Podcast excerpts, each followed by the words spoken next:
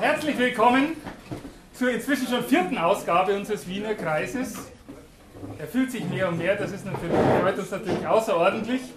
Das liegt zum einen daran, dass wir so eine fantastische Musik vorher und hinterher haben. Das liegt zum anderen daran, dass wir fantastische Unterstützung von eurer Seite haben, weil wir haben heute eine Premiere. Wir werden heute ein Buch besprechen, das von einem Publikumsmitglied vorgeschlagen worden ist.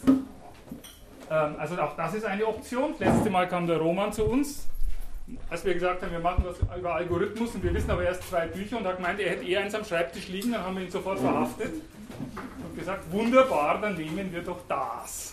Deswegen darf ich euch heute als ersten Gast in unserer Runde den Roman Seidel, glaube ich, gell? Roman Seidel vorstellen, der bisher immer auf der anderen Seite saß. Und das ist durchaus ein Signal, dass wenn jemand von euch ein gutes Buch kennt, das er gerne mal einbringen möchte, nur melden. Also wir versuchen das so weit wie möglich halt dann zu berücksichtigen. Und ich finde, das ist mal auch ein Versuch wert. Also ich bin sehr gespannt, wie das wird. Deswegen ist es heute ein bisschen enger. Die Idee ist, dass nachdem der Michael sich immer schon an der Gitarre so verausgabt, eher, eher eine Moderation, Moderatorenrolle einnehmen wird. Andererseits habe ich festgestellt, dass es gar nicht bei den drei Büchern geblieben ist, die wir vorgeschlagen haben. Weil ich sehe ich sehe hier noch eins, das heißt Big Data. Eine Revolution, die die Art, wie wir leben, denken und arbeiten, verändern wird. Ich bin auch auf eins gestoßen, das heißt Hello World. Wir haben dann gestern festgestellt, dass er das auch gelesen hat, zufällig. Also es ist ein ganz seltsamer Prozess diesmal. Wahnsinn. Soll so sein. Das Ganze wäre nicht möglich ohne die fantastische Unterstützung vom Kulturverein Schüssel, der uns die Räumlichkeiten hier zur Verfügung stellt.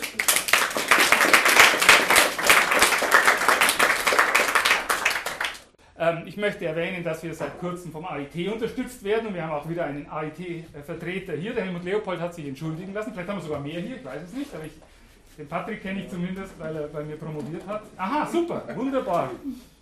Das ist, glaube ich, alles. Thema heute ist Algorithmus. Und wir haben uns ausgesucht, einerseits ein Buch einer amerikanischen Autorin, Cathy O'Neill, das es sowohl am- äh, Englisch als auch Deutsch gibt, Weapons of Math Destruction wobei Math für Mathematik steht und nicht für Masse, was einfach vom Titel her natürlich schon mal genial gewählt ist. Auf Deutsch heißt es Angriff der Algorithmen. Sieht man schon mal, dass das Englische durchaus subtiler sein kann als das Deutsche.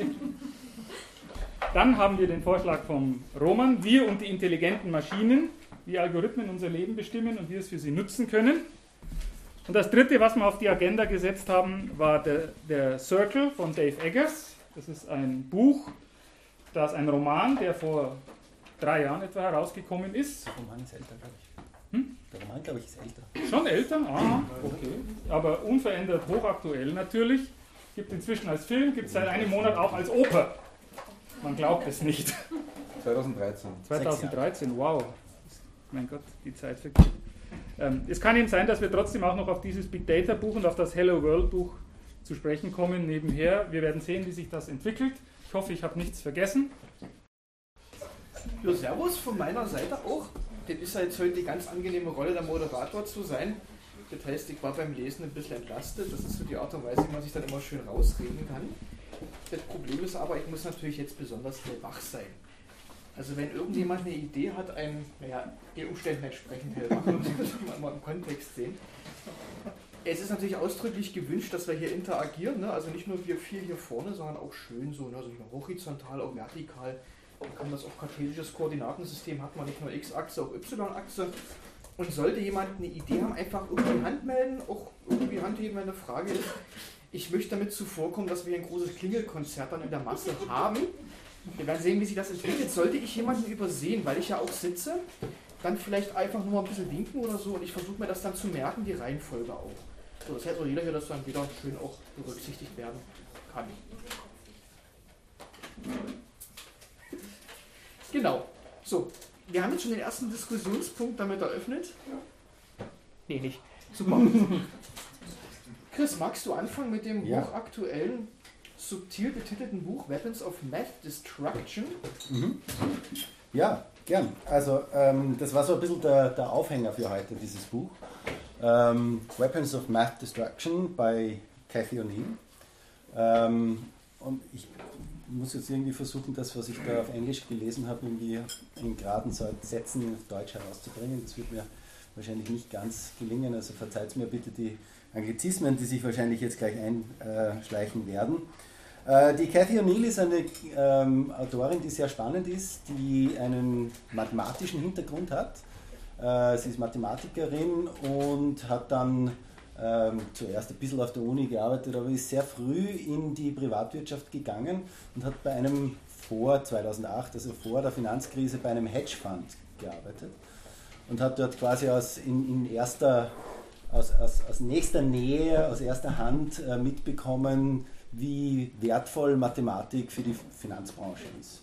Sie hat dort Modelle erstellt, um alle möglichen Dinge auszurechnen. äh, Und dann ist die große Finanzkrise gekommen, 2008. Und äh, das war ein bisschen so ein Moment der Wahrheit für sie, äh, wo sie sich gedacht hat, äh, aus ihrer Kindheit heraus, die Mathematik war immer rein und schön. äh, Und auf einmal hat sie gesehen, wie die Mathematik eben auch als Waffe des äh, eine Massenvernichtungswaffe fast eingesetzt werden. Das Kürzel WMD zieht sich tatsächlich als Begriff durch das ganze Buch. Äh, Es ist recht lustig zu, zu lesen, weil es immer natürlich diese, diesen Wortwitz mitträgt. Anders als die, die anderen Weapons of Math Destruction sind diese äh, äh, Weapons of Math Destruction durchaus real äh, und nachweisbar, Äh, nicht nur von oben fotografiert. Äh, Und ähm, ja, sie beginnt äh, ein bisschen darüber nachzudenken, was sind denn eigentlich Modelle? Äh, und mathematische Modelle, sie, mit diesem mathematischen Hintergrund, also ich, vielleicht noch ganz fertig zu ihrem Hintergrund, sie hat dann nach dieser Finanzkrise angefangen, äh, bei einer, äh, wieder in der Finanzbranche, bei einer Firma, die Risiken bewertet hat. Äh, Und von dort ist sie dann in, eine Werbe, in die Werbebranche mit eingestiegen und hat dort irgendwie so äh, Richtung Targeted Advertising, also so Richtung ähm, ähm, Persönlichkeitsprofile errechnend äh, gearbeitet.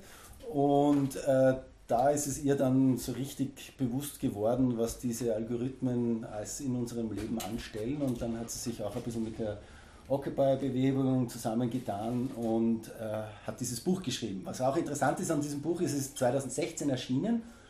Äh, Und die volle politische Dimension, die im November 2016 dann ausgebrochen ist, äh, ist natürlich hier nicht enthalten. Äh, Sie hat ein eigenes Kapitel über Politik und das ist ganz spannend zu sehen, was sie damals quasi auch so sieht, was dann passieren wird oder was passieren könnte und was dann tatsächlich mit Trump und Brexit passiert ist. Ähm, Wobei in der deutschen Ausgabe Trump schon Erwähnung findet. Also ah, okay. okay. Interessant. Extra für die Deutschen reingeschrieben, ne? also da ist es die Merkel nach. Aber ähm, also das kommt, das kommt da noch nicht vor. Ähm, gut, also sie beginnt damit darüber nachzudenken, was sind denn eigentlich mathematische Modelle? Und ähm, da gibt es diesen, diesen schönen Satz von ihr, uh, Models are opinions embedded in mathematics Ähm, das heißt, jedes Modell äh, hat eine sehr, äh, ein, eine sehr in sich gestaltete Agenda, äh, mit der dieses Modell eine Realität in verkürzter Art und Weise, weil das ist die Natur von Modellen, abbildet. Und je nachdem, was, was die Agenda dahinter ist, was die Intention dieser Modelle ist, äh, verkürzt sie halt in, in eine oder die andere Art und Weise. Und das, was äh, mit Computern und mit der Mathematik dann äh, zusammenkommt und diese, die Gefährlichkeit dieser Verkürzung multipliziert, ist eben die Skalierbarkeit. Ja? Ähm, alles wird in Zahlen gegossen, in einen Algorithmus, in ein Modell gepresst und dann hochskaliert. Und diese Skalierung ist das, was sie äh, ein Weapons of Math Destruction äh, nennt. Sie geht dann ähm, durch eine Reihe von äh, Lebensbereichen, in denen sie diese Algorithmen oder die Arbeit der Algorithmen äh, beschreibt. Ähm, manche davon sind sehr amerikanisch, weil sie eben das amerikanische System recht abbilden. äh, und es ist eigentlich ein bisschen schockierend, wenn man das auch als, Euro als Europäer liest. Ne? Also wie zum Beispiel das College Admission System äh, in Amerika so läuft. Ne? also das ist eines, Going to College, wer wird für welches College angeworben, wer kriegt dort ein Stipendium und wie läuft diese, Mas äh, diese, diese Bildungsmaschine. äh, die jetzt Werbemaschine mehr. oder Oder? Bewerbung, ja, Ja. nein, es hat Ja. nichts mit Bildung zu tun. Ja, ja, bestimmt. ja. Also diese, diese vermeintliche Bewerbungsmaschine in der Bildung, sagen wir mal so, ähm, läuft. ähm, es hat was, sie hat auch ein Beispiel mit Bildung, wo sie ein Beispiel bringt, wie äh, versucht wird, über Algorithmen zum Beispiel das Bildungssystem zu verbessern. Indem, und das sagt sie Mhm. auch, ganz viele dieser MDWs, äh, na, w, WD, w, WMDs, Ich frage mich, was die deutsche Fassung ist. Was ist die Ja. deutsche Auch Fassung? WMD. Aha. also viele dieser WMDs, sagt sie, hat, haben auch wirklich hehre Ziele dahinter. Also jemand hat versucht, das Bildungssystem zu verbessern und dem ist halt eingefallen, naja, dann würde man halt einmal schauen, wer die schlechtesten Lehrer sind und schauen, dass man die, die besten Lehrer nach oben bringen und die, die schlechten eher ausscheiden und man macht ein Bewertungssystem für Lehrer.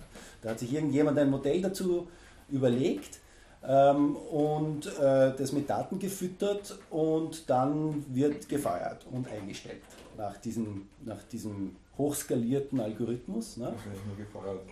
Bitte? Ich glaube, es wird nur gefeuert. Man schießt einfach immer unten die letzten, untersten paar Prozent raus. Ja, aber irgendwer wird schon von oben auch reinkommen. Ne? Ja, ja, eh, aber so, so Ja, glaube ich. Das, ja. das Modell, ich kann das Modell erklären, deswegen. Und daran zeigt sie, dass eigentlich ein, ein hehres Ziel dahinter steckt, aber auch gleich eines der großen Probleme, nämlich diese Feedback Loops, also zwei Probleme eigentlich. Die Feedback Loops sind die, die das menschliche, also erstens einmal kann man nicht sagen, ob das System besser wird. Man, man man bräuchte ein zweites System, wo der Lehrer drinnen bleibt, ja, um zu sagen, dass es wirklich besser wird oder nicht.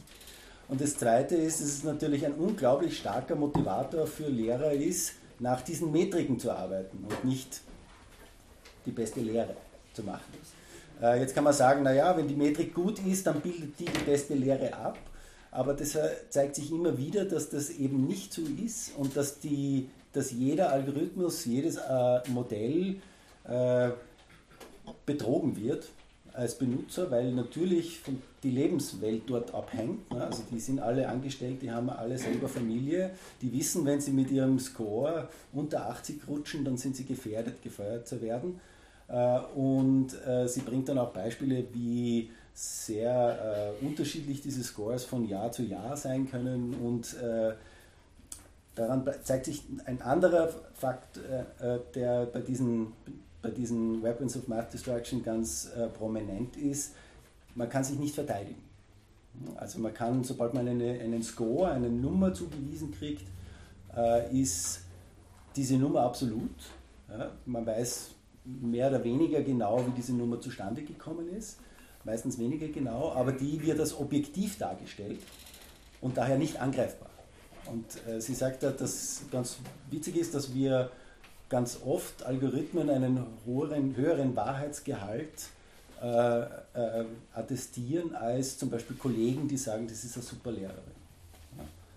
Also hier wird, hier wird fast mit zweierlei Maß gemessen und das finde ich ganz interessant. Ja, das, ähm, das nächste, da geht es um Online-Advertising. Wir, aus Ihrer Erfahrung, aus, dieser, aus, diesen, aus diesem jungen ähm, Betätigungsfeld damals noch hat sie irgendwie so ein bisschen geschrieben, wie das tatsächlich funktioniert und äh, wie, wie Daten gesammelt werden und auch wieder eine Metrik quasi in ein Modell übersetzt wird, die halt äh, den Gegebenheiten des Marktes dort folgen und äh, die wiederkehrenden Consumer quasi sich heranzüchten.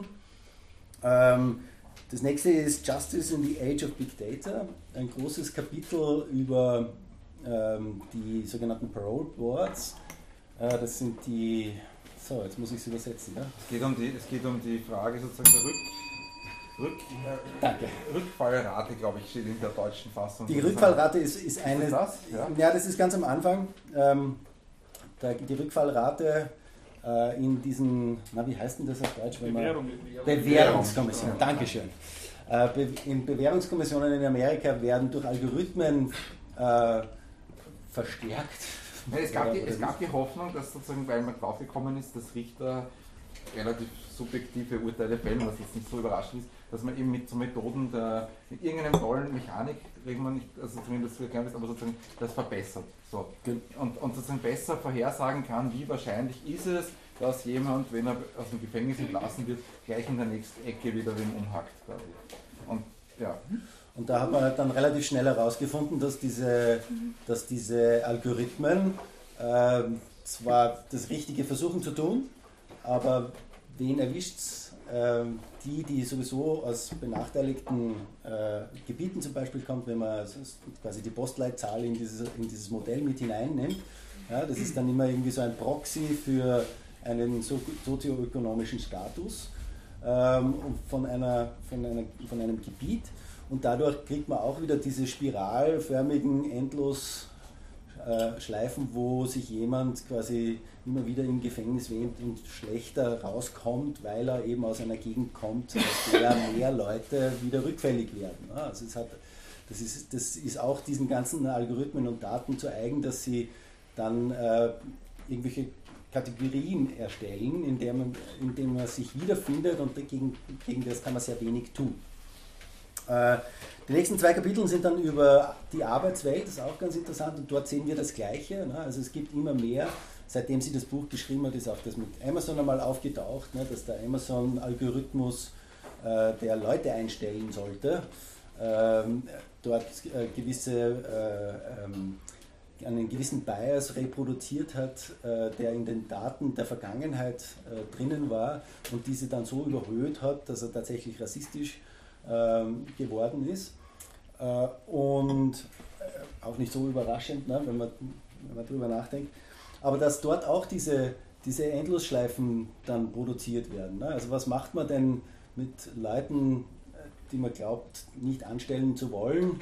Die schickt man wieder nach Hause und die sind dann länger arbeitslos. Und je länger man arbeitslos ist, desto schlechter ist das eigene Profil und man findet noch schlechter eine Arbeit. Ne? Also man, man verdammt tatsächlich eine ganze Schicht, wenn man in die mal reinrutscht, zur ewigen Arbeitslosigkeit.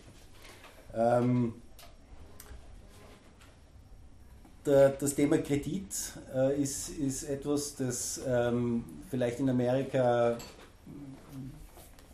noch, also in Amerika ganz extrem ist, jetzt im Vergleich zu, zu dem, wie es in Österreich passiert. Ich habe das n- nicht in Amerika einmal erlebt, ich habe in, in, eine Zeit lang in England äh, gewohnt und habe dort viele Male versucht, eine Kreditkarte zu kriegen als Student und mit regelmäßigem Einkommen äh, von der Universität. Äh, Und das ist mir nicht gelungen. Also ich habe wirklich tatsächlich, glaube ich, über eineinhalb Jahre versucht, eine, nur eine ganz normale Kreditkarte zu kriegen und mir wurde das nie gewährt, weil das damals auch schon so war, dass man das nur über eine Online-Plattform machen konnte äh, und im Hintergrund zuerst einmal ein automatischer Check gelaufen ist, ob die Daten, die man da eingegeben hat, äh, mit den Daten übereinstimmt, die so Plattformen, bei mir waren es Experian, äh, das ist eine Credit Rating Agency, also jemand, der die Kreditwürdigkeit äh, von Personen stattfindet, bewertet. Ähm, Und die haben immer gesagt, na, da stimmt irgendwas nicht bei den persönlichen Daten, das können wir nicht. Und sobald der Algorithmus irgendwas findet, bist du sofort raus. Das schaut auch nie wieder jemand an. ne? Also gibt es keinen Menschen, der sich das anschaut. Und äh, Fakt war, dass die, diese Online-Form damals keine Tage drinnen gehabt hat und deswegen ich immer angegeben habe, dass ich von einer Adresse in, zur anderen im Februar umgezogen bin. Das war der 15. Jänner. Äh, und äh, Experian hat das hat dann als Jänner interpretiert und deswegen mich als, als nicht vertrauenswürdig betrachtet. Und mit jeder mit, jeder, mit jedem Zyklus, wo man quasi versucht, eine Kreditkarte zu kriegen, wird natürlich das eigene Profil schlechter, ja, weil man ist ja einmal abgewiesen worden. Und das ist auch so eine Spiral of Death. Äh, Ja. Und das Lustige daran ist, ist, ich habe mir damals für 25 Pfund meinen eigenen Record von Experian gekauft und habe dann gesehen, was die ihren, bei mir drinnen stellen und dann hat es geklappt. Ja. Also es ist auch eine, ja, eine andere Geschichte. Gut, ähm, da, dann hat sie noch ein Kapitel über äh, Insurance, äh, also Versicherungen, natürlich auch ein Riesenthema. Äh, sie schneidet es äh, jetzt gar nicht in der vollen Aktualität natürlich an, aber in Amerika ist es gang und gäbe, dass man äh, über, vers- versucht, über verschiedene Incentives die Leute dazu zu bringen, Fitbits zu tragen und zu sagen, okay, wenn ihr 3000 Schritte pro Tag macht, dann ist eure Health Insurance ein bisschen billiger äh, und damit allen, allen möglichen äh, Schaden anrichtet. Äh, und auch wenn man aus dieser Health Insurance einmal rausfällt, nämlich wenn man es wirklich braucht, ja, dann kommt man nie wieder rein. Und wieder machen Algorithmen hier was, was äh, aufskaliert äh, und extremen Schaden anrichtet, an, anrichtet an Leuten, oder die aus diesen normalen Systemen rausfallen. Und das letzte Kapitel ist tatsächlich über die Politik und das ist ganz spannend, weil sie da ein bisschen über Obama und Hillary äh, Clinton redet äh, und wie Obama quasi der Erste war, der diese, diese Idee von diesem Targeted Advertising in die politische Welt übersetzt hat, damit äh, jeder seiner Gefolgsleute oder potenziellen Wähler quasi den richtigen Celebrity vorgesetzt kriegt, der sagt, der Obama ist super. Äh, es hat ein paar Bestrebungen nachher gegeben, das offen zu legen und das war durchaus jetzt nicht ganz unerfolgreich. Ähm, aber was lustig ist, ist, das Buch hört natürlich mit 2016 auf und es, es, streift so diesen aufkeimenden Cambridge Analytica-Skandal, aber der war damals natürlich jetzt noch ein Pflänzchen im Vergleich zu dem Hochhaus, das er geworden ist. Ähm, ich möchte ganz hinten vielleicht ähm, noch einen Satz vorlesen, ähm, der mir ganz besonders äh, in Erinnerung geblieben ist aus diesem Buch, den ich sehr bezeichnend finde, ist es Big Data Processes and Codifies the Past. They do not invent the future. Und das ist, glaube ich, eines der Dinge, die wir uns jetzt ganz bewusst auch irgendwie machen müssen bei all diesen algorithmischen äh, Anwendungen, dass es immer eine Projekti Projektion aus der Vergangenheit in die Zukunft ist, äh, in deren viele Dinge, die in der Vergangenheit schieflaufen, multipliziert werden. Es ist nicht die Zukunft, die wir wollen, sondern es ist die Vergangenheit mal 10. Und jetzt ist natürlich die Frage, was, wie kann man Algorithmen anders steuern und wie kann man Algorithmen vielleicht anders machen, um zu verhandeln, welche Zukunft wir denn gerne hätten und nicht nur die Vergangenheit effizienter machen. Ich lasse mal da. Das wäre ja auch schon die ganz menschliche Frage dabei, also wie wir aus unserer Vergangenheit heraus uns in eine bestimmte Zukunft entwickeln. Und einer der ganz problematischen Punkte ist ja tatsächlich dieses Konservieren. Weil wenn Menschen sich mit Vergangenheit beschäftigen, dann wird das verarbeitet, interpretiert, man vergisst, man verdrängt auch Sachen. Was manchmal wahrscheinlich wahnsinnig wichtig ist, um sich zukünftig weiterentwickeln zu können. Um bestimmte auch schlechte Erfahrungen verarbeiten und verdauen zu können. Und so wird natürlich alles statistisch konserviert was tatsächlich eine sehr zukunftshemmende Wirkung hat. Also es gibt auch ein Recht auf Vergessen, also auch ein kognitives Recht, kann man das natürlich auch sagen. Ähm, und das ist eigentlich interessant, auf der einen Seite und auf der anderen Seite, Prost, und auf der anderen Seite natürlich genau der Punkt, den du mit, dem, mit diesem Bias, also mit der Doppelgesichtigkeit angesprochen hast. Das ist das, was sie ja auch sehr stark macht. Das ist ja eigentlich eine völlige Umdrehung der Rechtsordnung, auf der eigentlich jedes geltende Recht aufbaut. Also im Zweifel für den Angeklagten, den Nubio pro reo. Und hier wird quasi, hier werden Algorithmen, auf Grundlage von Algorithmen Entscheidungen getroffen, die selbst die Programmierer im Detail gar nicht mal nachvollziehen können. Das heißt also auch die Kriterien, nach denen so eine Entscheidung erfolgt, ob man einen Kredit bekommt, ob man studieren darf, ob man von der Schule als Lehrer fliegt, weil man in die unteren 2% gerutscht ist. Die Kriterien, Kriterien sind für diejenige Person dann gar nicht zugänglich. Mhm. So, und man ist dann aber selber auf einmal auf einer völlig unklaren Verurteilungslage, dann in der Defensive und hat dann aber auf einmal die schwächere Position. Also diese Indubio pro reo im Zweifel für den Angeklagten ist damit völlig ausgehebelt. Du bist schuldig und musst jetzt aufgrund einer völlig unklaren Entscheidungslage deine Unschuld in Anführungsstrichen beweisen. Sie bringt es explizit, sagt sie einmal irgendwie, wir erlauben Algorithmen, was, was in unseren Gerichten nie möglich wäre. Mhm, bei der Justice-Geschichte, ja. Bitte. Michael, äh, ich habe lange in der österreichischen Finanzindustrie gearbeitet, um euch Folgendes erzählen zu können, damit man ein bisschen von dem bösen Geistalgorithmus wegkriegt. Seit den 70er Jahren des vorigen Jahrhunderts gibt es für jeden österreichischen Bankkunden äh, eine schwarze Liste. Und alles, was du erzählt hast, was, was du so neu sein soll in der USA oder in Großbritannien, wird zumindest seit den 70er Jahren in Deutschland und in Österreich genauso gemacht. Und niemand weiß, ob auf dieser Liste, wenn er drauf ist, ob als Risiko eingeschätzt wird oder nicht, weil das immer nur ein enger Kreis in die Banken entscheidet. Ja, im Hintergrund, damit nicht so viel Gossip brennt. Ja, und du bist genau das, was du gesagt hast, Michael, sozusagen so belastet von deiner Vergangenheit, über die du Oh, aber über deren Einschätzung du überhaupt nichts wissen kannst. Ja.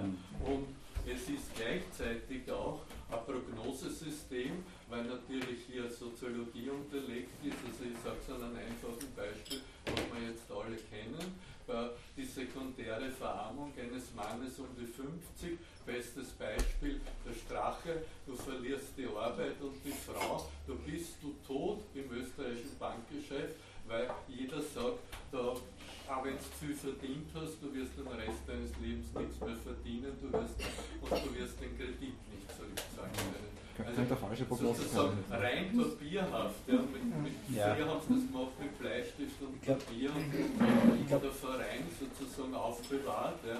Äh, Jetzt da machst du es halt anders. Ja. Damit sehe ich Ich eh den glaub, großen das- das ist ein ganzer- Unterschied zum Algorithmus. Ja. Der Algorithmus ist sozusagen nur die Weiterentwicklung des Papierhaften. Darf ich, darf, ich, darf ich ein Zitat dagegen halten von der Cathy O'Neill? Sie sagt sozusagen, dass es, also so eine von den Definitionsversuchen, die sie wagt, ist Opacity, Scale and Damage. Ja? Also Opacity und Damage haben wir da schon, aber die Scale ist sozusagen das, was sie halt noch als Unterschied sieht. Vor allem, wenn das Systeme sind, die sozusagen als Monopole quasi über eine ganze Industrie zum Beispiel funktionieren. Das gibt es bei Recruitment in den USA sehr stark, dass so Tests zum Beispiel, dass einfach der Test für alle also 80, 70, 80 Prozent aller Employer sozusagen in irgendeinem einfachen Beschäftigungsverhältnissen verwenden die gleichen Testsysteme und wenn man da schlecht abschneidet, schneidet man überall schlecht ab. Bei den Banken ist die Frage, wie, wie das mit der Transparenz ist. Das dürfte zum Beispiel in den USA vergleichsweise relativ gut sein, was diese, was diese reinen Credit Ratings betrifft. Das wird dann wieder umgangen. Also die Banken haben dann sozusagen einfach einen sekundären Markt oder die, die gibt es einfach andere Firmen und die sind dann komplett untransparent. Vielleicht noch einen Hinweis, den sie so nicht drinnen hat, ich kenne das Buch, weil sie sozusagen bei einem Hedgefonds gearbeitet hat und das ist sozusagen unterliegt de facto keiner Regulierung. Ja. Aber als Bank unterliegst du jedenfalls als Österreich oder in der EU und unterliegst du der EU-Regulierung und da bist du gezwungen und da schaut sich ja die EU äh, ganz genau an, ob du diese Systeme hast, weil die schauen sich an, äh, da nehmen sie Berater von McKinsey bis irgendwas und es kommt jemand von, von der EU-Kommissionen abgesandt und schaut sich genau an, ob du als Bank dieses System implementiert hast, dass du genau, ich nenne es einmal, diese Risiken jedes Bankkunden berechnen kannst. Du kommst, ob du willst als Bank oder nicht, Du kann, oder umgekehrt gesagt, du darfst als Bank in der EU nicht arbeiten, wenn du derartige Systeme nicht implementiert hast. Und das muss man auch mitbedenken. Es ist nicht so einfach, wie, wie, wie sie erzählt. Also das ist Hm, viel ich sag das aber komplizierter, weil das kommt aus, aus so vielen Faktoren ist das zusammengesetzt und so wenig Leid wissen drüber, weil es halt relativ Ja. sozusagen Ja. äh, das große Aber das- Interesse gibt, das zu verdecken. Da will ich zwei, zwei Dinge sagen. Also das eine, worauf sie auch hinweist, ist quasi, das, die das Gefährlichkeit des Algorithmus ist, besteht schon auch darum, dass, hast du schon gesagt, irgendwie, dass er über große Massen hinweg dasselbe tut. Ne? Und sie, ha- Algorithmen haben keinen Hausverstand. Und das ist, naja, aber das ist, das ist genau Der beste das, war Aber was, die EU das hat ist die Frage. 500 Millionen Ja, ja, ja, aber- jede Bank, die in der EU agiert, Ja. muss diese Regulatorik Ja, aber umsetzen. Das ist um 150 Aber- Millionen mehr als in der USA. Ja, ja, ja, ja aber, ge- aber bei uns gibt es auch noch ein Bankenfilialennetz und wenn, wenn man dort zu seinem eigenen äh, Bankmensch hingeht, dann hat er auch ein gewisses. Nein, hat er nicht mehr. Nein. Also bei, in, in, in der Finanzierungsgeschichte hat das mit Okay. Sicherheit nicht mehr. Gut, lass mal so stehen. Ja, Basel 3. Äh, die, das, äh, nur eins noch, das, ähm, das zweite ist es ja auch, auch wenn es immer schon so war, das Versprechen war, dass es besser wird. Und das ist es nicht. Ja, also es ist eine klassische Verteidigungslinie von allen, die Algorithmen verteidigen, äh, in diesen Dingen, die sie tun, dass es früher noch viel ärger war. Und dass es immer schon so war. Und die, das Versprechen war ja, dass man nicht die 50er Jahre multiplizieren, sondern dass man, dass man besser werden. Ja? Und das ist das, was wir nicht werden. Peter. Ähm, Also ich glaube, das ist gar kein Gegensatz, was da jetzt aufgetaucht ist. Meiner Meinung nach, weil ob der Algorithmus jetzt von einem Menschen durchgeführt wird oder von einem Computer, ist ja irrelevant. Wenn in der DDR nach einem Punktesystem so arbeitet, dass sie dort positiv auffällt, dass es gegeben hat, das Punktesystem war manchen Leuten teilweise bekannt und sie haben es genutzt. oder ob ihr das jetzt macht bei einem Bankensystem, ist für mich dieselbe Sache. Genauso, ob jetzt jemand da sitzt und nach, nach einem beschriebenen äh, Plan quasi evaluiert, wie, wie kreditwürdig jemand ist in, der, in Europa und das ist ein Mensch, ist das nicht zu unterscheiden von dem, was der Algorithmus macht, meiner Ansicht nach. Die Skalierung ist eine andere Frage, ganz klar. Da geht es für mich hauptsächlich, glaube ich, um die Menge der Daten, die quasi gefüttert werden. Das ist da der Skalierungsfaktor. Weil eben, wie da gesagt wurde, das gilt wahrscheinlich für jeden Menschen, dass es so evaluiert wird, aber wenn du jetzt die Menge der Daten, die, die evaluiert werden, werden von einem Algorithmus halt eine andere sein, weil der einfach die Möglichkeit hat, mehr Daten. Ja, es ist ist schon noch ein Unterschied, also du wolltest was sagen, oder, oder ob dich jede Bank gleich beurteilt oder ob dich Banken unterschiedlich Ja. beurteilen. Also ich bin zum Beispiel mal irgendwann, also sozusagen, ich glaube, ich bin für mein Leben lang bei einer Bank gesperrt, weil ich ihnen irgendwann einmal 10.000 Euro drei Tage zu spät überwiesen habe, weil ich im Ausland war. Ich habe es ihnen dann überwiesen. Aber es ist chancenlos und ich kriege auch nie mehr die Daten, nicht die Daten, die sie haben. Sie haben sich geweigert, die wirklichen Datenauskünfte rauszugeben. Ich war bis, bis beim Datenschutzkommission und so weiter. Aber es ist viele Jahre her, ist mir auch scheißegal, weil sozusagen die Einträge, die Banken inter- unterübergreifend, das konnte ich löschen lassen und damit habe ich kein Problem mehr. Ist mir wurscht, bin ich halt bei einer anderen Bank. Ja. Aber das ist sozusagen so, da, damit ist nicht so ein Problem, weil ich kann die Bank wechseln. Ne? Wenn jetzt alle Banken die gleichen Daten hätten und ich kann das nie mehr ändern, dann hätte ich eigentlich ein Problem. Ich finde das, aus- also, ich finde das aus einem anderen Grund sehr interessant, diesen Punkt. Bei mir ist es tatsächlich genauso gegangen wie Ihnen. Ich kenne es halt aus Deutschland, da heißt das Schufa. Ist nicht bei Banken meines Wissens angesiedelt, sondern einfach so ein. Ja, ist eh gleich. Ist das hier, wird Ja, das ist auch hier in so einem dasselbe sein? Interbanken- Und eben wohl akzeptiert und bei, im Gegensatz zu all den anderen Beispielen, die jetzt also kommen, mit Bildung und mit Protective Policing und mit Bewährungsstrafen und so, äh, da habe ich mir gedacht, i- ja und wo ist das Problem? Also das ist tatsächlich offensichtlich ein Punkt, wenn es ums Geld geht, wo so eine Anwendung von einem Algorithmus tatsächlich viel einleuchtender zumindest ist. Ich weiß jetzt nicht, ob es Gewohnheit ist, weil es halt schon so lange gibt, oder ob das nicht einfach daran liegt, das ist meine Frage an die Runde, dass es da halt eine relativ klare Korrelation, wenn ich beurteilen soll, ein Verbrecher, der irgendein Verbrechen hat, begangen hat, ich setze den wieder auf freien Fuß und der stellt dann nichts mehr an oder wieder was an, dann kann der ja alles Mögliche machen. Ne? Der kann ein- ein- von einem Einbrecher zu einem Mörder werden oder umgekehrt. Das ist eine große Bandbreite. Wenn es um Geld geht, um Geld rückzahlen, ist es einfach ein einziger sehr singuläres, sehr singulärer Rahmen. Und wenn jemand halt mal signifikant offensichtlich das nicht im Griff hat, dann kann man das möglicherweise doch genauer auch tatsächlich in die Zukunft äh, prognostizieren, als wenn das Ganze etwas breiter ist. Ne? Aus einem schlechten Lehrer kann immer noch ein guter Lehrer werden, wenn er halt statt Mathematik Biologie unterrichtet, meinetwegen oder so. Ne? Oder aus einem. Verstehen Sie, was ich meine? Das, also mir, ich finde, das ist ein Spezialfall irgendwie, diese Kreditgeschichte, im Gegensatz zu allen ich, ich, ich, anderen Dingen. ich finde nicht unbedingt. Also, Frag mich aber auch warum. Ja. Also das würde mich Ich interessieren. finde nicht unbedingt, weil die- sozusagen sie, sie sagt sozusagen durchaus auch, sie erzählt auch Kreditgeschichten, die sie nicht gut findet. Also ich, ich, ich vermische vielleicht jetzt schon Bücher und das ist ein bisschen der Übergang, aber sozusagen die, diese, es geht so, wenn es so, wenn es so in Richtung Fintech geht oder so, also sozusagen wenn wenn es in Richtung, es gibt sozusagen die Payday Loans, das ist so der Klassiker in den USA, da, das, das verwechsel ich jetzt zum Glück hoffentlich vielleicht nicht. Ähm, äh, sozusagen da ist die Frage, was, was, was beurteile ich? Beurteile ich die Kreditgeschichte von jemandem und sage, okay, die Person ist ein schlechter Zahler, das ist okay. Oder beurteile ich, ist, die Person lebt in einer schlechten Nachbarschaft und ist deshalb eingesperrt sozusagen in ihre Nachbarschaft. Also die, die, die, die Idee ist ja sozusagen zu diskriminieren, nämlich sozusagen zu unterscheiden zwischen, zwischen Personen. Und die Frage ist, auf welcher Grundlage ist das legitim? Ja? Und ist es legitim, weil der drei Facebook-Freunde hat, die schlechte Zahler sind? Oder ist es legitim, weil der sozusagen seine Kredite unpünktlich zahlt? Oh, das ist eine Und neue was ist Qualität. die natürlich, eine wir Frage? jetzt haben. Das Die andere stimmt Frage ist, schon. was hat das für eine Dynamik? Sozusagen führt das dazu, dass wir immer weiter runter sinken? Also ich glaube, sie bringt das Beispiel von Leuten, die dann, wo Employ also so Arbeitgeber verwenden Kreditratings, also diese quasi, was jetzt die Schufa wäre in Deutschland oder wie ist es, KSV heißt das in Österreich, sozusagen so eine Bewertungsskala, um zu entscheiden, ob sie Leute einstellen und weil sie sagen, okay, das dürfen sie nämlich, das ist sozusagen, es gibt gewisse Einschränkungen, was man darf als Arbeitgeber und wenn man sozusagen jemand eine schlechte Kreditbewertung hat, dann, dann nehmen sie ihn gar nicht. Ja? Und das ist natürlich in Wahrheit immer auch ein Teufelskreis, weil sozusagen jemand, der wenig Geld hat, hat sicher eine schlechte Kreditbewertung und der wird dann auch nicht mehr einen Job finden.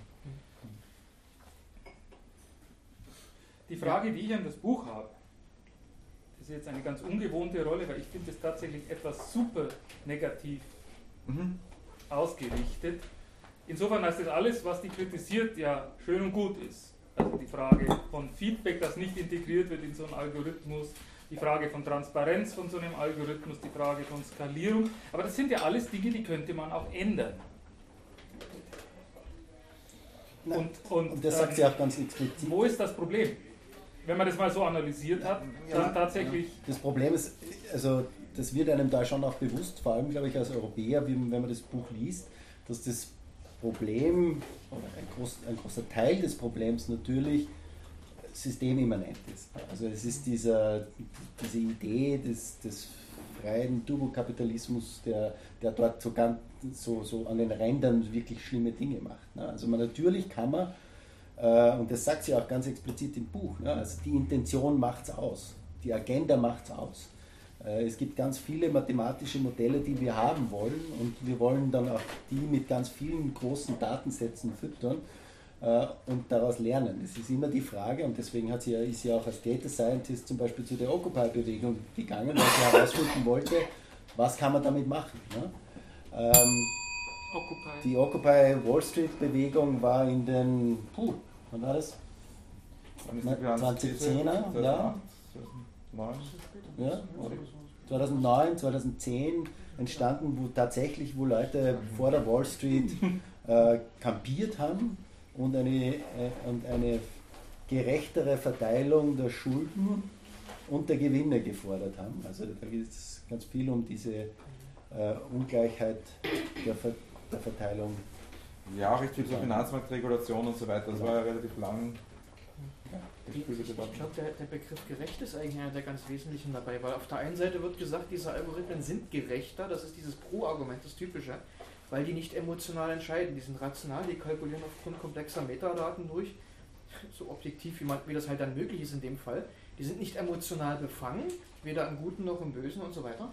Das ist das eine, oder die eine Hoffnung auf eine gerechtere Anwendung oder eine gerechtere Verteilung oder Welt oder wie auch immer wenn Algorithmen entscheiden, also dass man diesen menschlichen Faktor der Emotionalität und Befangenheit rauskriegt, der auch sehr subtil wirken kann. Auf der anderen Seite, und das ist die Krux dabei, was sie auch versucht so, zu strenge zu tangieren dabei, ist, dass es eigentlich eine technische Manifestation von dem ist, was man, ähm, ich erkläre es gleich nicht klingeln, was man Gerechtigkeitsdefizit im Utilitarismus nennt.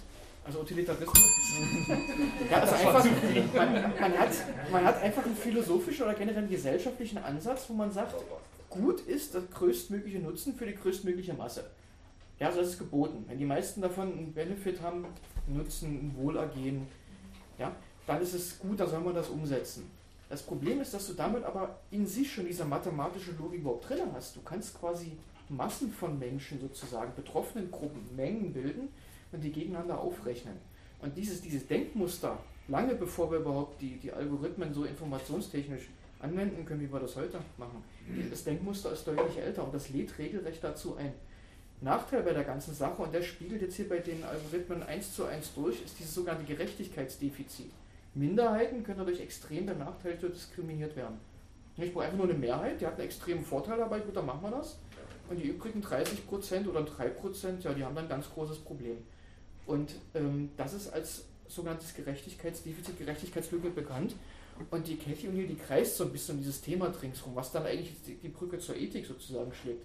Weil das ist ein klassisches ethisches Problem, was durch diese Algorithmen, also was bekannt, tatsächlich, das ist bekannt, das Problem ist eigentlich schon älter, aber das wird jetzt irgendwie manifestiert. Vor dem Anspruch der Objektivität und steigenden Gerechtigkeit wird eigentlich eine Infrastruktur geschaffen, die Ungerechtigkeit und Diskriminierung sogar manifestieren und befürworten oder verdichten kann. Ich glaube, das ist auch ein Grund, warum sie mit den mathematischen Modellen anfangen. ne? Also die, die Messbarkeit von etwas ist an sich schon eine moralische Entscheidung. ne? Also was Ja, ja, messe ich? ne?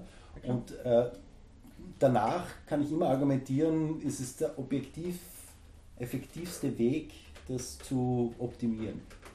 Aber die moralische Entscheidbarkeit, was ist das Richtige zu messen, wird quasi über die wird nicht viel gesprochen. Und das ist, glaube ich, auch ein, ein Hauptangriffspunkt von solchen Algorithmen. Und sie sagt überhaupt nicht, dass Algorithmen per se sehr schlecht sind. Ne? Also wenn man, wenn man diese Messbarkeit am Anfang vielleicht einer Debatte stellt, die man als gerecht empfindet, als Gesellschaft oder als, als, als Gruppe, dann können mathematische Modelle durchaus ihren Mehrwert haben und ihren Nutzen bringen. Na, es geht ja noch viel tiefer. Es ist ein subtiles Menschenbild, das dahinter liegt eigentlich. Wie, wie messbar, wie berechenbar ist der Mensch? Mhm. So. Und damit gehe ich eigentlich noch eine Ebene tiefer als die Moral, also dass ich damit einen Menschen, ein Weltbild, eine Ideologie unterschwellig einschleife sozusagen. Und das ist vielleicht auch der Grund, warum das dann so kracht, also Occupy Wall Street Bewegung und die Befürworter und Gegner von solchen Algorithmen. Da geht es eigentlich gar nicht mehr nur um den Algorithmus, sondern um ein dahinterliegendes Menschenbild. Plus natürlich dann die entsprechenden äh, Folgen für Gesellschaften auch. Also Stichpunkt Gerechtigkeit eben. Nur dazu um ergänzen, ich finde, äh, bei, bei diesen Big Data-Diskussionen, was oft passiert ist, nur weil Daten da sind, heißt es nicht, dass wir damit was immer zu ihnen machen müssen. Es ist also imperativ, dass, dass in Daten, wir können Daten sammeln, das ist die Frage, äh, was wir damit machen. Das ist das gleiche wie beim ärztlichen Spezialisten, wenn ich irgendwas ähm, äh, Mystisches habe und das weiß keiner, äh, was es ist, er geht zum Spezialisten, er will innerhalb seiner Disziplin was finden. Aber es ist die, die Frage, und versuchen das irgendwie zu erklären, aber es ist die Frage, ist das jetzt der richtige Weg? Und muss man, nur weil Daten da sein könnten, daraus was machen? Das Wort Imperativ ist gut, ich klingel mich mal selber. Das ist genau der technokratische Imperativ. ja, also klar, das ist machen, was machbar ist, ich kann es machen, Sagt er, aber aber erklärt man das. Nee, es war, es war jetzt äh, eine Frage an, an alle. Klar, deswegen du erstmal lassen. ja, es ist eine Art Technokratie einfach. Wenn wir sagen, Ingenieure sind Menschen, die vor allem Mathematik betreiben. Aus besten methodischen Gründen, natürlich. So, wenn ich jetzt allerdings sage, für die Gestaltung und für die Zukunft von Gesellschaft ist der Ingenieur sozusagen der Hauptexperte, sage ich mal. Dann schleife ich damit schon ein, okay, die, diejenigen, die die Gesellschaft gestalten, sind die, die am besten rechnen können. So, rein, aber das ist auch wieder, es ist eine Idee, ein Menschenbild, Gesellschaftsbild sozusagen. Ich hätte noch Entschuldigung, eine Frage Entschuldigung. dazu. Wer, wer, wer sagt die Grenze? Und wer zeigt die Grenze? Wo ist die Grenze? Von Person oder von Menschen? Verstehen Sie, was ich meine? Wer sagt, das ist gut für mich und gut für alle anderen? Wo ist die Grenze? Von wem?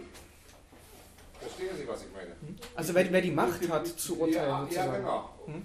Sagen Sie, ja, das Gründen ist gut, das, das, das, das und das macht alle anderen Menschen. Aber ich nicht und all- andere nicht. Aber viele. Aber darum frage ich, wo ist die Grenze? Und von wem? Also- ist richtig oder nicht richtig? Das ist erlaubt und das ist nicht. Das Ich, ich ist glaube, eine das Frage. ist ein klassisches Problem der Sozialwissenschaften und der Politikwissenschaften. Ne? Ja, sozial. Ah, ah, Aber- Aber was bedeutet auch sozial? Die kommen von Eltern, von Kinderzeit und alles. Erwachsen, in Familie, was wir sehen, das wir nehmen. Und darum frage ich, wo, wo ist die Grenze? Und wer sagt die Grenze oder, oder, oder die Richtung?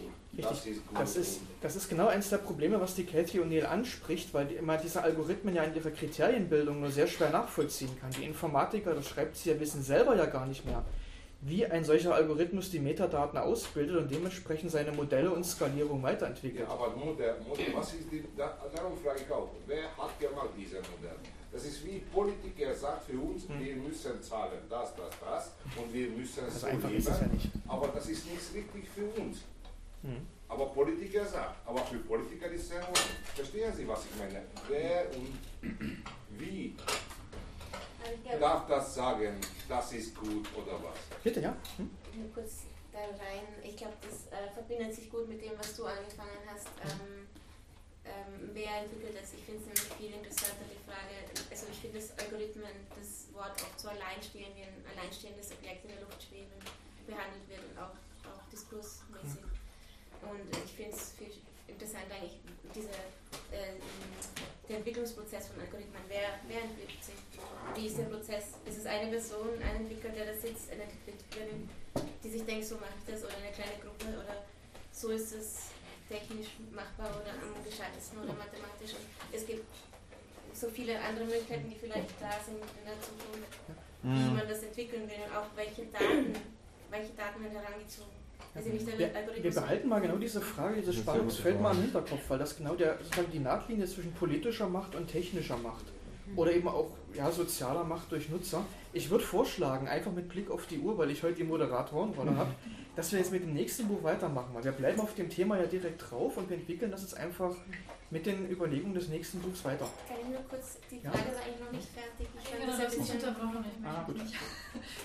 nee, ähm, ich, ich fand es sehr spannend, was Sie gesagt haben mit, mit dem äh, Finanzsystem und ich wollte einfach nur äh, eine Frage äh, an euch stellen, an euch vielleicht, ob ihr vielleicht Beispiele aus Österreich kennt, weil das ganze Buch, da geht es um eine ganz andere Gesellschaft und äh, ganz andere äh, Prinzipien und vielleicht kennt ihr so ad hoc Beispiele in Österreich, wo es einfach so, so, so eine Auswirkung hat auf...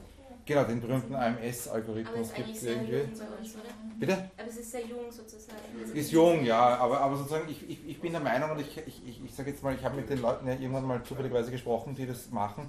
Und sie machen Also genau AMS-Algorithmus. AMS-Algorithmus. Jingle für den Kollegen da Okay, also der AMS-Algorithmus ist, und ich glaube, ich, sa- ich hoffe, ich sage jetzt nichts, was, was ich nicht weiß, sozusagen offiziell, aber sozusagen ist ein Ding, das versucht, irgendwie äh, Leute in, zu sortieren anhand dessen, welche Chancen sie am Arbeitsmarkt haben. Und zwar quasi, soweit ich weiß, in drei Kategorien. Also sozusagen, es gibt die, die finden von selber einen Job. So, die lasst man in Ruhe. Das hat man eigentlich eh schon immer gemacht, indem man einfach mal nichts da und so. Ähm, äh, dann gibt es die Gruppe, wo man mit relativ einfachen, Innovat- äh, relativ einfachen Interventionen was helfen kann, sozusagen. Und dann gibt es die Gruppe, wo man mit einfachen Interventionen nichts mehr erreichen kann. So. Das versuchen sie irgendwie zu, mit einem statistischen Modell, soweit ich es verstehe, sozusagen irgendwie auseinander zu müssen, diese Haufen. Man bekommt schon mit, irgendwie, welcher Haufen man ist. Aber wie man genau in diesem Haufen landet zum Beispiel, also sozusagen dieses Transparenzthema, ist meines Wissens, vielleicht haben sie es mittlerweile gemacht, bis jetzt nicht äh, veröffentlicht. Ist nämlich ein bisschen immer die Diskussion, die dann die Leute sagen, ja, aber die Arbeitslosen, die da kommen und im dritten Haufen landen, die werden das ja eh nicht nachvollziehen können.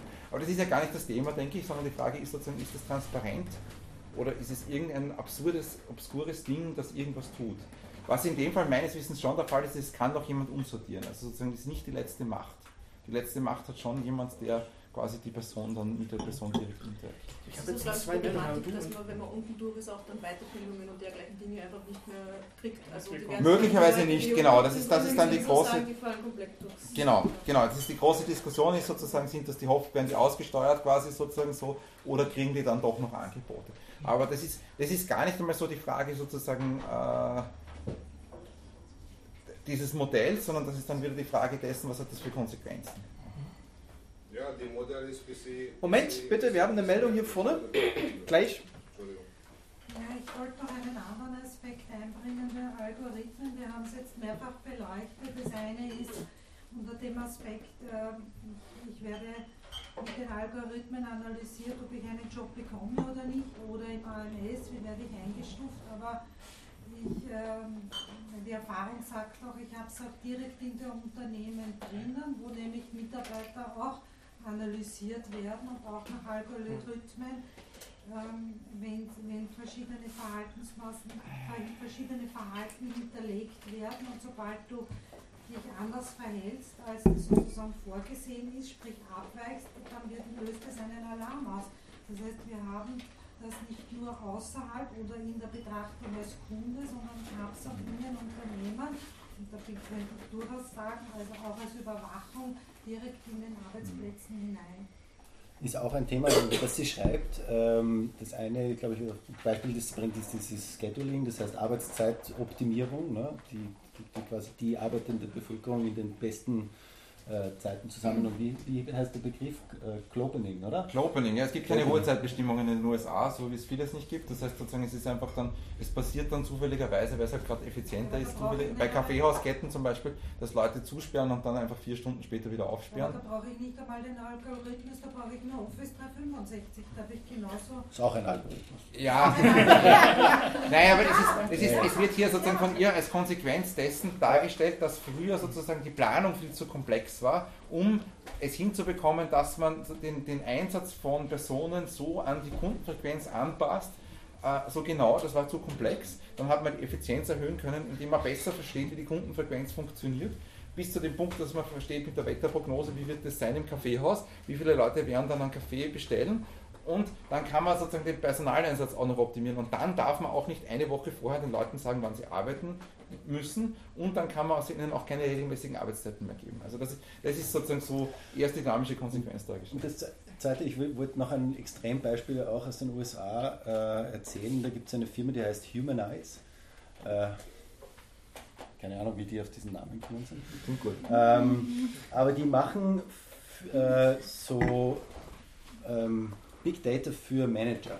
Ja, und die, die, gehen in, die gehen in Firmen hinein und da meistens in, in Bürofirmen, also nicht handwerkliche Betriebe, aber in Bürofirmen und da kriegt jeder seinen äh, sozialen Umhänger, also ein Social Badge heißt das.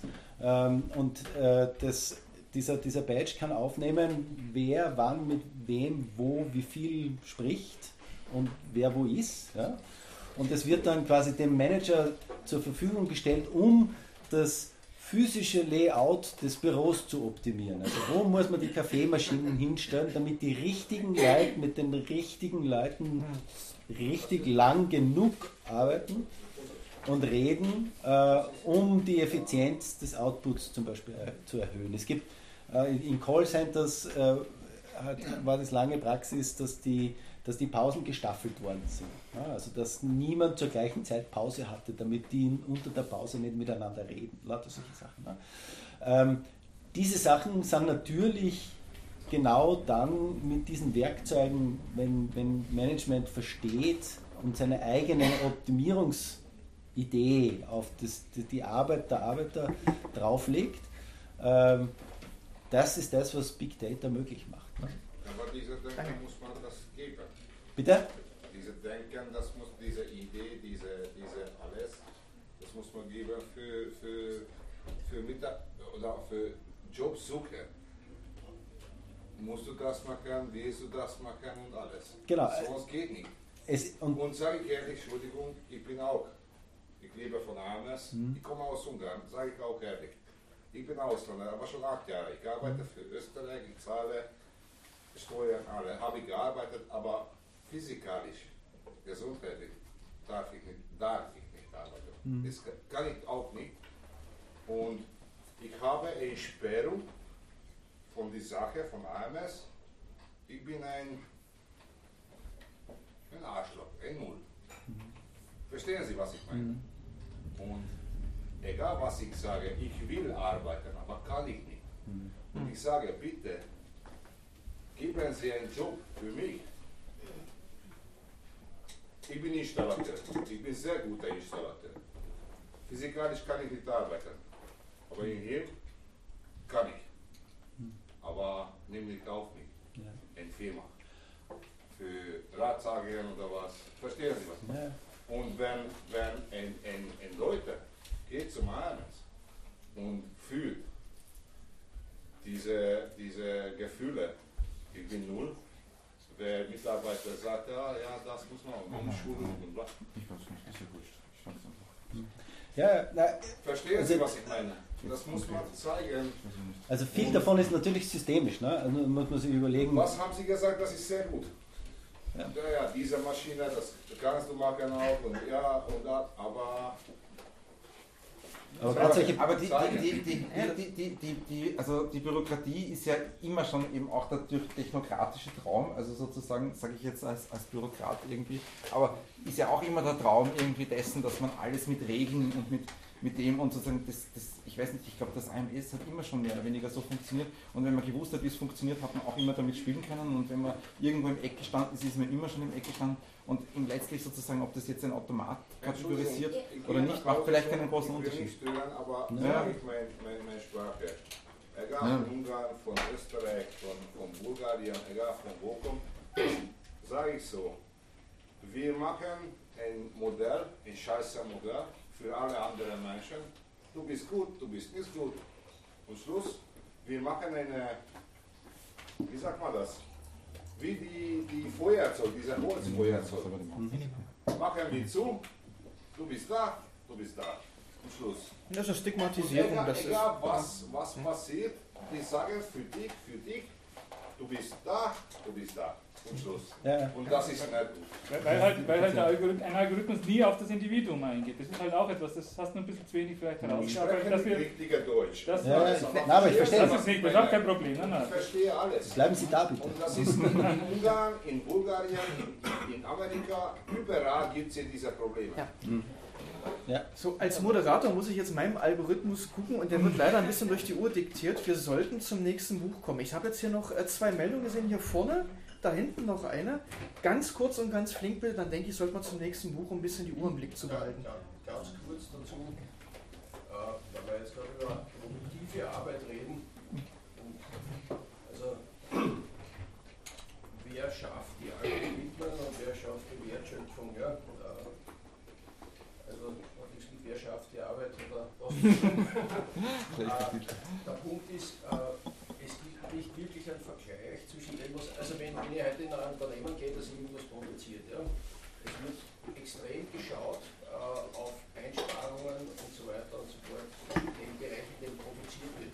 Ja. Verwaltung wird nie so genau geschaut. Und das ist, das ist für mich das große Problem.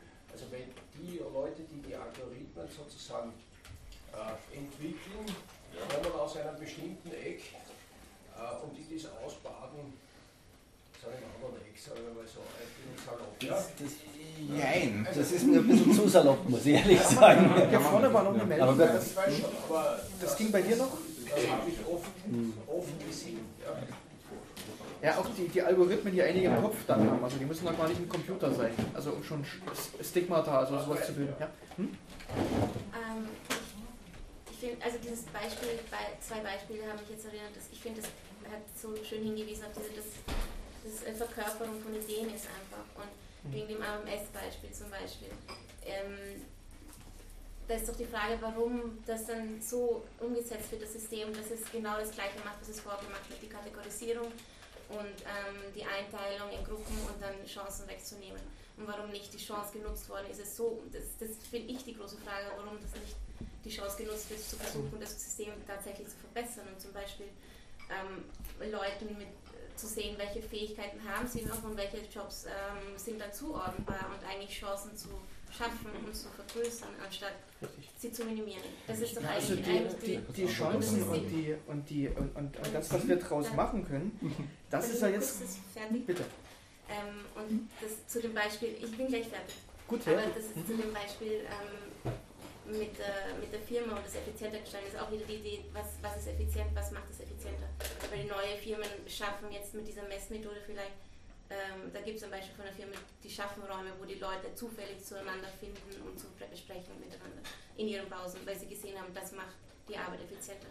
Also genau das Gegenteil, das Gegenteil von die Pausen so stark machen, dass sie nicht zusammenhängen. Also es ist wieder die, was, was ist der Gedanke, Ja. was ist die Mhm. also, Genau. So, und das Theoretische. damit ist jetzt die Brücke wahnsinnig schnell und wahnsinnig leicht zum zweiten Buch gebaut. Und die Butter lasse ich jetzt nicht vom Brot nehmen. Wir und die intelligenten Maschinen, wie Algorithmen unser Leben bestimmen und wie wir sie für uns nutzen können. Genau da waren wir jetzt. Und ich glaube, wir sind jetzt alle wahnsinnig gespannt, was in diesem Buch denn da nur eigentlich drin steht. Gut. Ich werde mich eher kurz fassen. Ähm, mir fallen nämlich jetzt zu der Frage schon wieder lauter Beispiele von der Capture und Nele ein, deswegen muss ich mich jetzt gerade selber am Kopf hauen. Ähm, das Ding ist, interessanterweise habe ich das gelesen und habe ungefähr erst bei zwei Dritteln gelesen, wer die Autoren sind, was ziemlich lustig ist.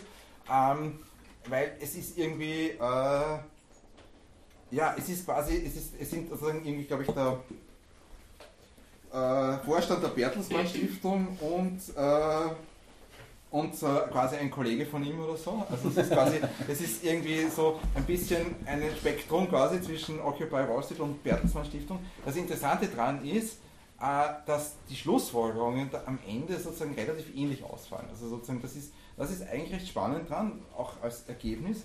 Auch hier, man findet eigentlich, weil das Ding ist, glaube ich, von diesem oder letzten Jahr, Februar dieses Jahr. dieses Ganz- Jahres, ganz okay. druckfrei. Man findet im Prinzip, äh, sage ich mal, sehr viele Beispiele wieder, die man eigentlich, wenn man dieses Buch gelesen hat, schon kennt.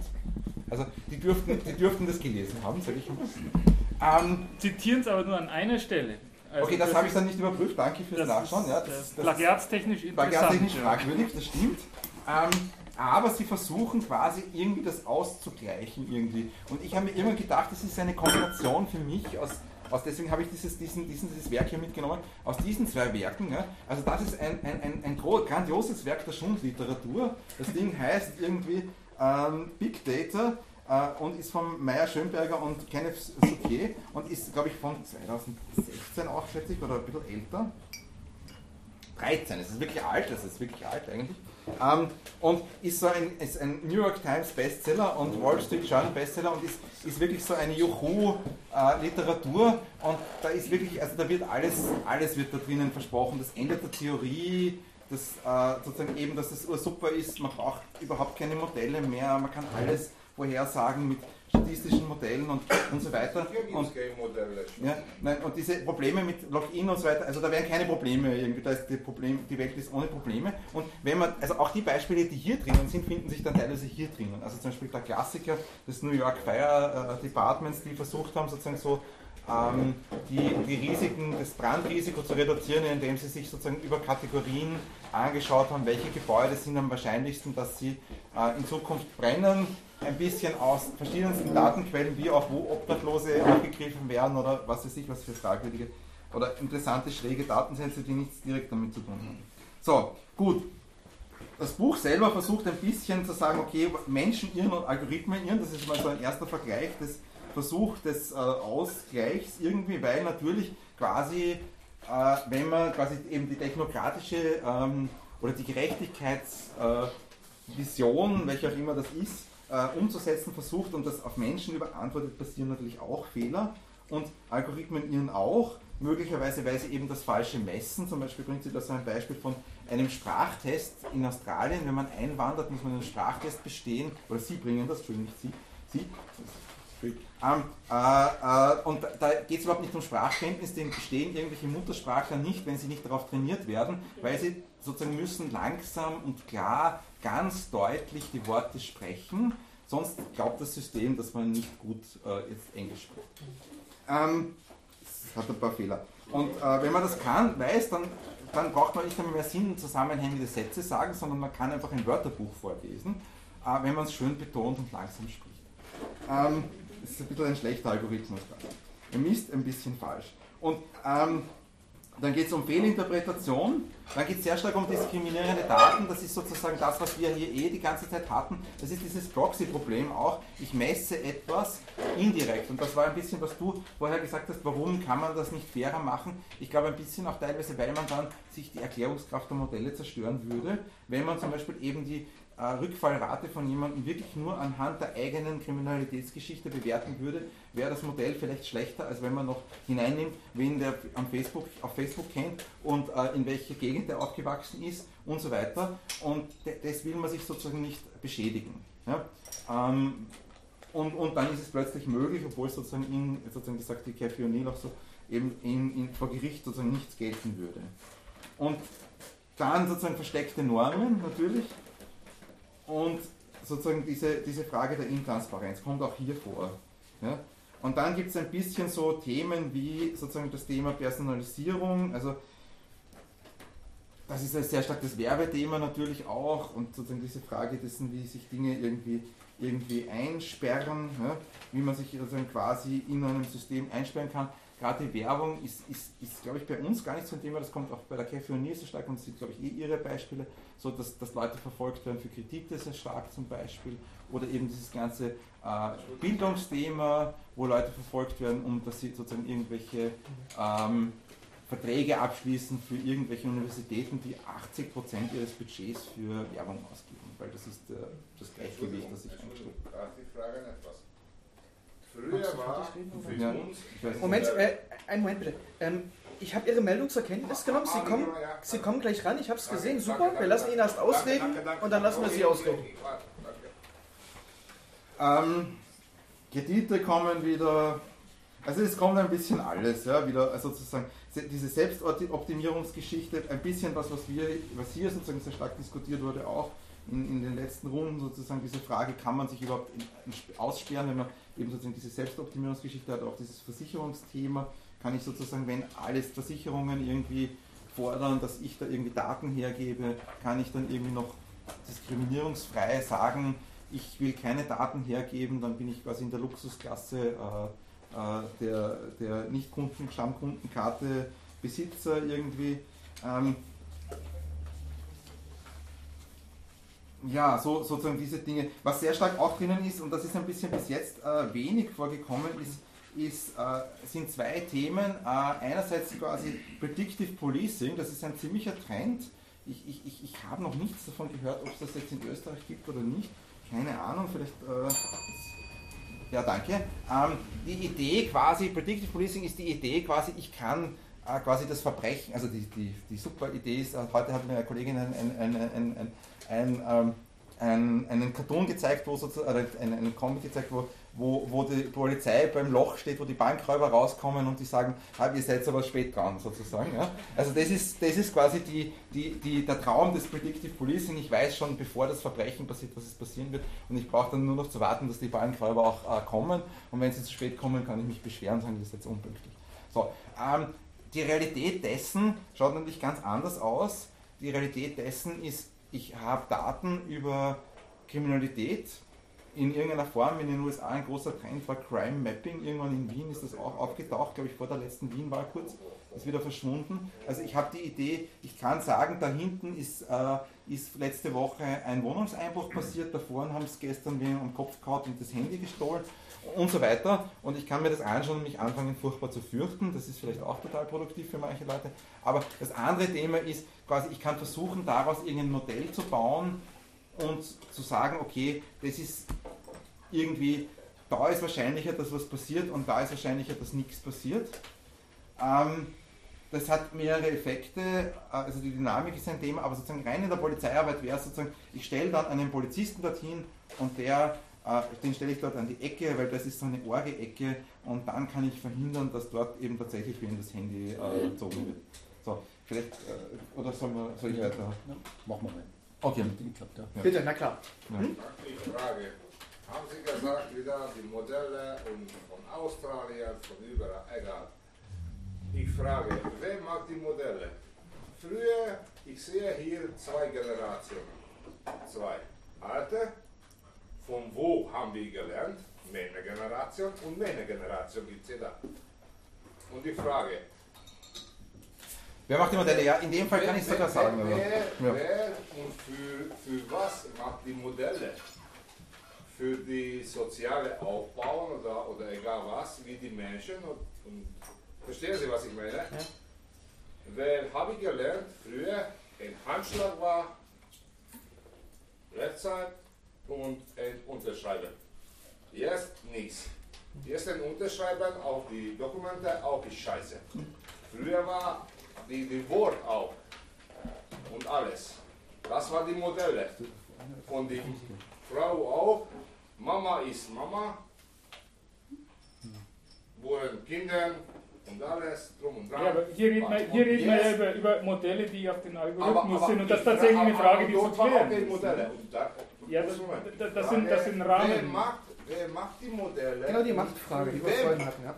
Für wen? Ja, ja. Und warum? Ja, ja, nein, aber da- genau darüber, Gut, wer genau macht die darüber Modelle? reden Das ist, warum? das ist nicht normal. Ich, ich sage ehrlich, ich, ich ha, habe gelernt die, die, die, die Geschichte. Vielleicht nicht richtig, ri- nicht richtige Geschichte. Richtig habe ich gelernt, aber vielleicht nicht richtige Geschichte. Aber habe ich gehört, diese, diese Sprichwort, leben und leben lassen. Heutiger Zeit gibt es nicht das. Nichts. wir. Ja, ja. Habe ich gehört auch. Aber Schauen Sie, schauen Meine Sie. scha- Meinung ist Reden und meine reden lassen. Ne? da du nicht das sagen, warum ist mein, das ist mein, und diskutiert, das ist meine Meinung. Gut. Frei, freiwillig. Freiwillige Und- Meinung, und- und- aber das ich ist ein auch Luxus, nicht wollte den ich leisten wir uns in einer Welt. Und, und kann ich weiter sagen? Ja. Und können wir diskutieren tausend Jahre lang von diesem Thema, aber wer macht die Modelle? Und Richtig. Für wen? Die Frage haben wir Und Wer, notiert. was sind vor diese Modelle? Ja, ja. Darf ich Sie bitten, wir haben die Frage notiert, wir haben Ich das. bin fertig, aber Und wir haben jetzt hier vorne direkt eine Meldung dazu. eigentlich noch direkt im Anschluss darauf, weil ich glaube, man tippt da schnell in eine oder tappt da schnell in eine Falle, wenn man sich darauf konzentriert, wer die Modelle macht. Das ist natürlich sehr wesentlich, nur man vergisst einen ganz wichtigen Punkt. Es ist ein Modell und wie du vorher gerade gemeint hast, sozusagen, man kann natürlich schon am Anfang diskutieren, wie baut man das auf und wie macht man das, welche Parameter kommen rein. Und ich war sehr froh, dass du das jetzt gerade erwähnt hast, ähm, dass da auch immer ein bisschen der Gedanke dabei ist, äh, je nachdem wie ich das Modell gestalte, ähm, welche Faktoren mit einbezogen werden, äh, dass das auch immer im Hinblick auf die Vorhersagekraft wichtig ist und ein Modell kann nie alles abdecken. Und es ist eine absolute Illusion zu glauben, nur weil es wer anderer sozusagen äh, überlegt oder gestaltet, dass deswegen dann irgendwie nicht trotzdem wieder Fälle sind, die im Modell nicht abgedeckt werden. Also das ist irgendwie Ja, genau. inhärent. Ein Modell kann nie alles also das gehört irgendwie dazu. Und Ja, das ist klar. wenn wir uns jetzt auf das konzentrieren, wer es macht, vergessen wir halt total, dass es, egal wer es Ja, das macht, ist das. immer sein, also immer so sein wird, dass das Modell nicht Wer alles macht, abdecken wer kann. Und genau dieses blinde Vertrauen äh, sozusagen in diese Modelle ist ja dann ein bisschen auch die, die Problematik, dass das eigentlich nicht da sein sollte, ganz egal aus wessen Fehler das stammt. Das Mhm. In dem Fall zum Beispiel ist Das ist die halt ein Hoffnung bisschen- ganz konkret, ich kann mit weniger Personal oder mit dem gleichen Personal eine bessere, bessere Verbrechensbekämpfung hinbekommen. Ja? Mhm. Und das hängt natürlich sehr davon ab, was für Verbrechen ich ernst nehme, sozusagen, ob mir das gelingt und was Verbrechensbekämpfung heißt im Endeffekt. Also im, meistens geht, also sozusagen die meisten dieser Modelle gehen einfach wirklich von diesen Dichte, einfach das sind irgendwelche Heatmaps, die werden irgendwelche Dichten ausgegeben. Wie wahrscheinlich ist es, dass hier in den nächsten 500 Metern rundherum irgendwie ein Wohnungseinbruch passiert zum Beispiel. Und das wird einfach äh, geschlossen aus dem, wie die Gebäudestruktur hier ist vielleicht, wie die Soziodemografie ausschaut und wie sonst so die, die Wohnungseinbrüche in Wien verteilt waren in den letzten Wochen und wie das Wetter ist und keine Ahnung, irgendwas. Das ist irgendein Mix, ja, der nicht einmal wirklich großartig transparent ist. Wer macht diese Modelle? Das ist sehr unterschiedlich. Ähm, das ist, in den USA sind es einfach so Firmen quasi. Der, der eine, der Haupt-Breadball, also sozusagen eines der größten Modelle, das ist irgendein Anthropologe, der sich da irgendwie selbstständig gemacht hat mit so einem Modell. Ähm, ist hier, hier sozusagen als positiv erwähnt tatsächlich, wird äh, irgendwo in Deutschland, in einem Bundesland ein Modell, die, die das zwar auch nicht super transparent, aber halbwegs transparent gemacht haben und halbwegs äh, äh, einfach sozusagen und da sind re- relativ wenig Faktoren drinnen und damit arbeiten. Die Hauptprobleme, die da aufgeworfen werden, sind nämlich sozusagen die Frage, und die haben wir eh auch schon mal gehabt, was ist sozusagen der Selbstverstärkungsmechanismus von solchen Modellen? Das Ding schaut ziemlich dünn aus, also das fängt mal damit an, diese Karte schaut ziemlich scheiße aus, wenn man sich zum Beispiel eine Karte der Morde in Wien anschauen würde. Dann würde die ziemlich schlecht ausschauen, weil sozusagen das sind so wenige, das ist Fahrt, also da sieht man nichts. Ne? Und das Ganze. Ja, eh. Und das Ganze wird erst richtig lustig, wenn man sich sozusagen, wenn man sozusagen die, wenn man die Pyramide der Verbrechen, so wie sie es da beschreiben, sozusagen hinuntergeht und die unwichtigen Dinge sozusagen irgendwie anschaut. So. Wenn man jetzt aber die unwichtigen Dinge anschaut, dann haben die ein bisschen eine Korrelation damit, wie viel Polizei auf der Straße unterwegs ist, weil, also es ist jetzt nicht so ein Thema für Wien, aber sozusagen jetzt USA-Beispiel, weil natürlich, ob jetzt jemand sozusagen in der Öffentlichkeit Alkohol trinkt zum Beispiel, die Wahrscheinlichkeit, dass jemand dafür irgendwie äh, da ein Eintrag auf der Karte landet, ist quasi genau damit korreliert, dass da zufälligerweise ein Polizist um die Ecke gebogen gefahren oder sonst was ist. Das heißt, ich komme in so einen Selbstverstärkungsmechanismus hinein, ja, wo das System einfach sozusagen sieht, ah, das ist sozusagen so und dann immer weiter sozusagen da er sich weiter dreht und dann führt es dazu, dass die Muster sich replizieren, die schon da sind. Ähm, das ist auch irgendwas, was die, und jetzt komme ich kurz weg, was die Cathy O'Neill sozusagen so schön beschreibt, finde ich, bei so einem Ranking-Thema zu den US Colleges, äh, wo sie einfach schreibt, da gab es eine, eine abgewrackte Publizistik, also eine Zeitungsbude, die haben nicht gewusst, was sie tun sollen, und dann haben sie sich überlegt, sie machen ein College-Ranking und das haben sie dann irgendwie sozusagen irgendwelche Fakten zusammengemixt. Also zuerst haben sie, glaube ich, nur Umfragen gemacht und dann haben sie irgendwelche, irgendwelche Indikatoren zusammengemischt. Aber das Wichtigste war immer, dass das Ergebnis so ausschaut, wie die Leute das so erwarten. Also dass die, dass die, dass die, dass die äh, oben landen, von denen man so glaubt, dass die oben landen müssten. Logischerweise, weil sonst ist das ja unglaubwürdig, das Ranking. Und das ist natürlich irgendwie was, was, was da auch vielleicht wieder zutrifft. Also sozusagen, ja. Ah, Wir haben jetzt direkt hier drüben eine Meldung, Ja. oder?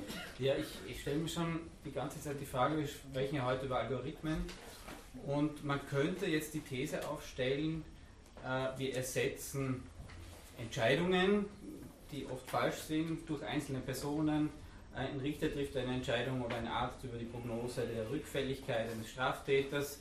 Äh, Predictive Policing gibt es ja auch schon in den Köpfen äh, desjenigen, der die Polizeischichten einteilt, ihr geht heute dorthin und so weiter. Das ist ein Modell, das in, in seinem Kopf abläuft und jetzt vielleicht durch Algorithmen ersetzt wird und, und andere Beispiele. Man könnte jetzt die These aufstellen, wir ersetzen einzelne Fehler von einzelnen Menschen die einzelne andere Menschen benachteiligen und ungerecht behandeln, durch Klumpenfehler von Algorithmen, die wir plötzlich sehen, feststellen und messen können.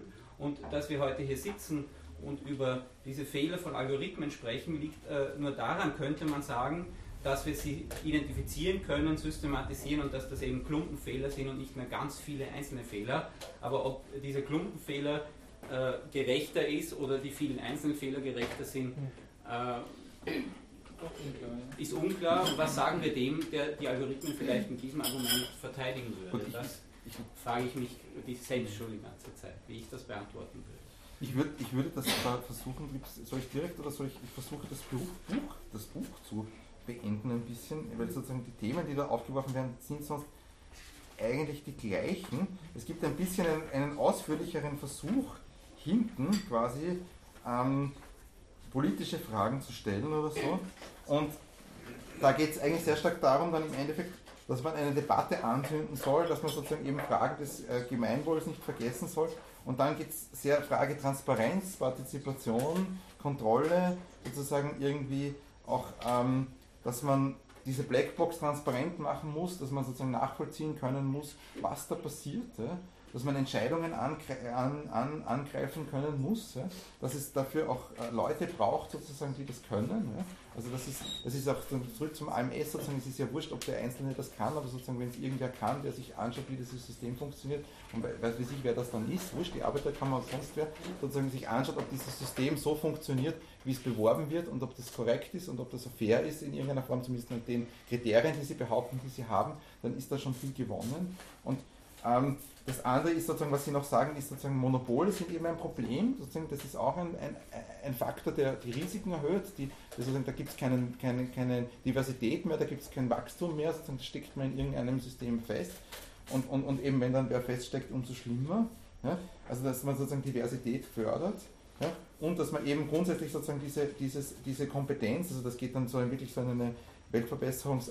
Also die, wenn man keine Antwort mehr weiß, eben sozusagen, äh, ich weiß, du weißt, glaube ich, vielleicht, wenn ich zitiere, aber sozusagen dann, dann ist die Antwort immer Bildung bekanntlich, aber sozusagen dann, dann, ähm, dann sozusagen ist hier sozusagen auch natürlich, man könnte sozusagen versuchen, den Leuten sozusagen, wie lesen und schreiben, so wichtig wie lesen und schreiben steht hier, sozusagen den Leuten beizubringen, wie so etwas äh, funktioniert ja, und, und damit sozusagen was zu verbessern. Wenn, ganz falsch ist es, glaube ich, nicht, was Ihnen ganz gut gelingt, finde ich, ist, ist, sozusagen irgendwie, das kann ich aber auch nicht beurteilen, das ist eine Frage, das können wahrscheinlich wir alle nicht beurteilen, äh, inwieweit es hier gelingt, sozusagen Leuten, die nicht verstehen, was in der Mechanik dahinter passiert, das zu verstehen, was Algorithmen überhaupt sind. Oder so. aber, aber das ist ja, nur ein ganz kurzer Replik, ja? das ist ja die ultimative Unterwerfung. Ne? Also, Sie jetzt, wir müssen jedem lernen, wie er den Algorithmus äh, ja. befriedigt. Ne? Ähm, weil jeder versteht, wie hinten der Messalgorithmus funktioniert. Genau, und kann man genau, wir optimieren uns genau so, bis das nächste Update vom AMS-Algorithmus kommt und dann haben wir alle Cover. und das ist, nicht, also man, das ist ja Perversität, ne? eigentlich. Na klar, das ist das, was man in der Schule auch sagt. Zensur. Die Schüler optimieren sich, die Eins zu kriegen, nicht ja. möglichst kreativ ja. oder intelligent. Ja, das ist, das ist ein Proxy. Ja. Ich komme jetzt ganz kurz aus einer anderen Richtung. Ich bin, ich bin relativ stark involviert in diese Themen, die sich äh, bei Algorithmen im, im, Rahmen von autonomen Fahren ergeben. Und da ist diese Diskussion gerade momentan an dem Punkt angekommen, wo wir wirklich das Aufeinanderprallen der Gesetzesentwicklung ähm, in Europa, auch in den USA, mit solchen Systemen, die quasi von großen Datenmengen getrieben werden, ähm, irgendwie versuchen zu vereinbaren. Also gibt, das sind jetzt nicht ein paar Leute, sondern sehr viele Leute auf der Welt, die sich da gerade darüber Gedanken machen, wie wie regelt man das Ganze überhaupt? Wie kann man sowas einerseits menschlich vertretbar, andererseits nachvollziehbar und auch irgendwie fair gestalten? Das sind unglaublich konträre Ansichten auf das Ganze. Und ein Themenkreis, der mir heute jetzt, glaube ich, noch zu kurz gekommen ist, ist, dass bei sehr vielen von diesen Methodiken geht es ja darum, dass man in irgendeiner Form quasi, man hat einen Haufen Daten und man baut damit ein Modell.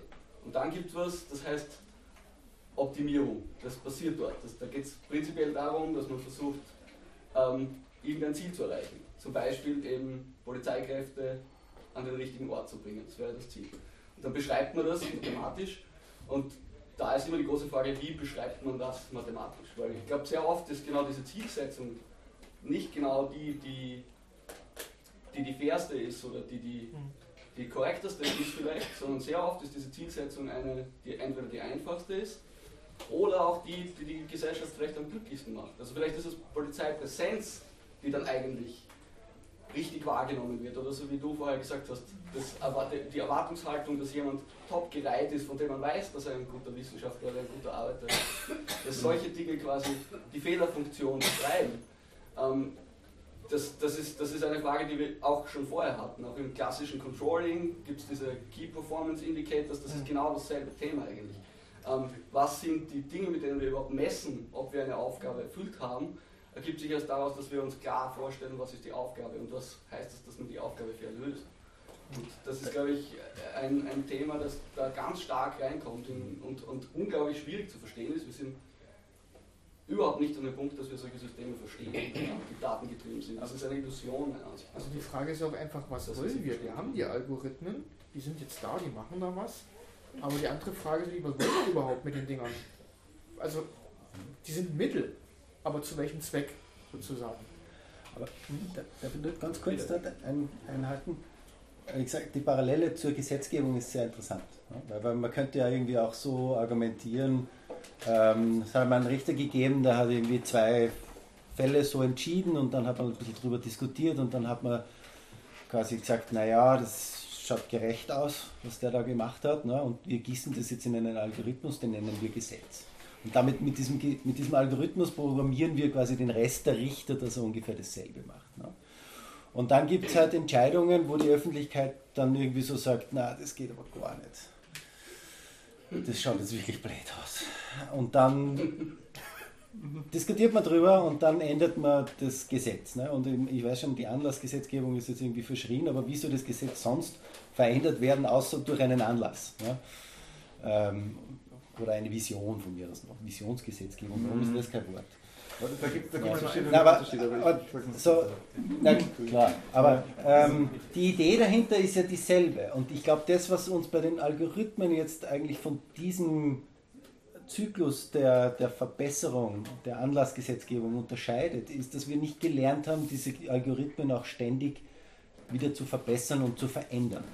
Weil ich glaube schon, dass zu einem guten Teil äh, Algorithmen auch durchaus mit einem hehren Ziel eingesetzt werden, ja? wo man wirklich sagt, ich hätte gern weniger Verkehr auf den Straßen oder ich hätte gern weniger Unfälle. Ähm, wir besprechen heute sicher nicht das Trolley-Problem.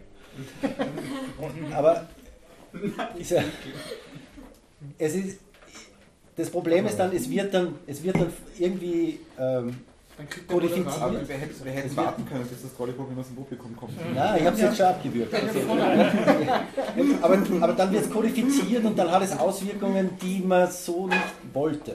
Und, das, und worin wir, glaube ich, ganz schlecht sind, ist diese, die, die negativen Auswirkungen von Algorithmen zu erkennen und diese Algorithmen nachzubessern, nachzubessern, nachzubessern, so wie es wir mit unseren Gesetzen auch tun. Darf ich jetzt doch noch was sagen oder willst du was sagen? Wir haben ja vorher noch eine Meldung. Ich würde gerne erstmal noch aus dem Publikum Okay. die Frage dran nehmen und dann Bitte. du und dann. Hm? Bitte. Ähm, ich habe nur, ich fand das, ich habe vor, äh, vor kurzem ein interessantes Beispiel gesehen, das genau um dieses ähm, automatische Fahren ging. Und ich fand das, finde das passt gerade gut dazu, ähm, wegen dieser Frage, was wollen wir eigentlich, dass es für uns tut und, und die- auch, dass wir immer denken, dass äh, Zahlen uns eine eindeutige Antwort geben. Und da, glaub ich, es gibt da, glaube ich, ein bekanntes Beispiel, wo eben jemand dann ähm, bei, einem Fahr bei einem Fahrproblem versucht hat äh, zu erheben, ähm, wie die Leute entscheiden würden. Da ging es darum, dass bei einer Ampel du dich entscheiden musst, ob jetzt äh, eine schwangere Frau oder äh, jemand mit einem alten Mann oder so. Genau, Das ist das, wo wir Ja, es ist doch das Ja, Trolley-Problem. also- Entschuldigung. Das ist gerade bestätigt. Also wir halten fürs Protokoll heute fest, wir Ja. sind wieder beim Trolley angelangt. wir haben es bearbeitet. Nein, Was ich ja, was ich ja interessant Nur, also was ich eigentlich nur sagen wollte, ist, dass eben moralisch, dass die Moral etc. dann reinkommt und dass eben andere Sachen in den Algorithmus reinkommen, die nicht eben eindeutige Lösungen sind und wie wir damit umgehen. Und das hat mich erinnert an das Beispiel, das Sie vorgebracht haben mit der äh, Uni etc. Ich- Mit Banken, wo sowieso mit Zahlen ständig hantiert wird, Algorithmen anzuwenden, ist was anderes als Unis, wo andere Faktoren eben noch nicht zahlen. Was- Was ich jetzt ein bisschen da durchgehört habe, ist einfach auch die Bemerkung, dass es sowas wie Algorithmen, dass die Probleme eigentlich gar keine neuen sind.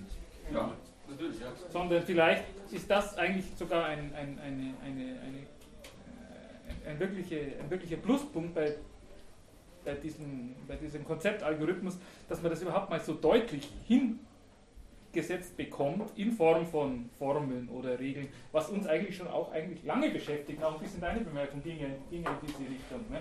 Bis jetzt ist es halt zum Beispiel vereinzelt gewesen, jetzt systematisiert man das ein bisschen. Und das ist schon, das ist schon äh, ein, ein, ein interessanter Punkt, glaube ich auch, dass wir, dass wir eigentlich da wieder zurückkommen auf Grundfragen unserer, uns, unserer anthropologisch-philosophischen Anthropologie, ähm, die sich uns schon länger gestellt haben, aber jetzt ist das Narrativ plötzlich ein viel klareres, ein viel deutlicheres, weil es halt jetzt eben nicht heißt, äh, wir haben da keine Ahnung, diese utilitaristische Ethik, die er vorgestellt hat, möglichst viel Glück für alle, sondern jetzt ist es halt eine Formel und die Formel heißt Maximum über Summe von 1 bis n geteilt durch Muss was das weiß ich. klingeln, oder?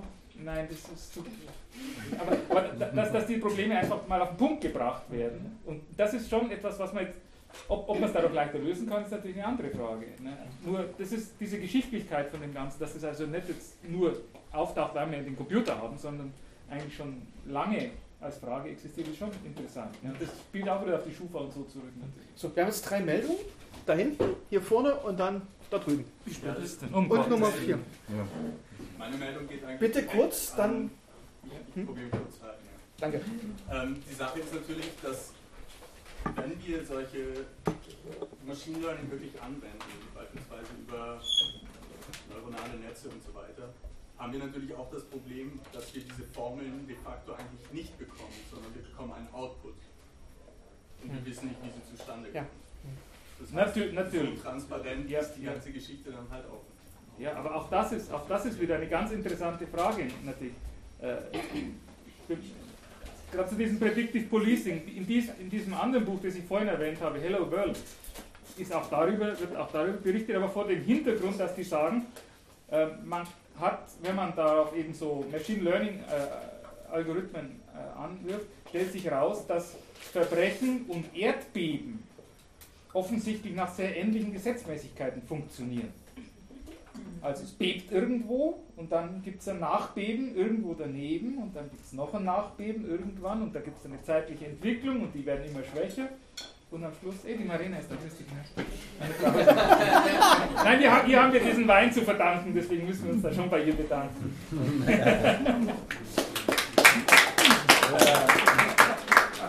Ähm, d- d- das finde ich schon, das finde ich natürlich interessant, weil es zum Beispiel einfach eine, eine, eine Idee ist, eine Erkenntnis ist, die man, auf die man nicht so einfach kommen würde. Ne?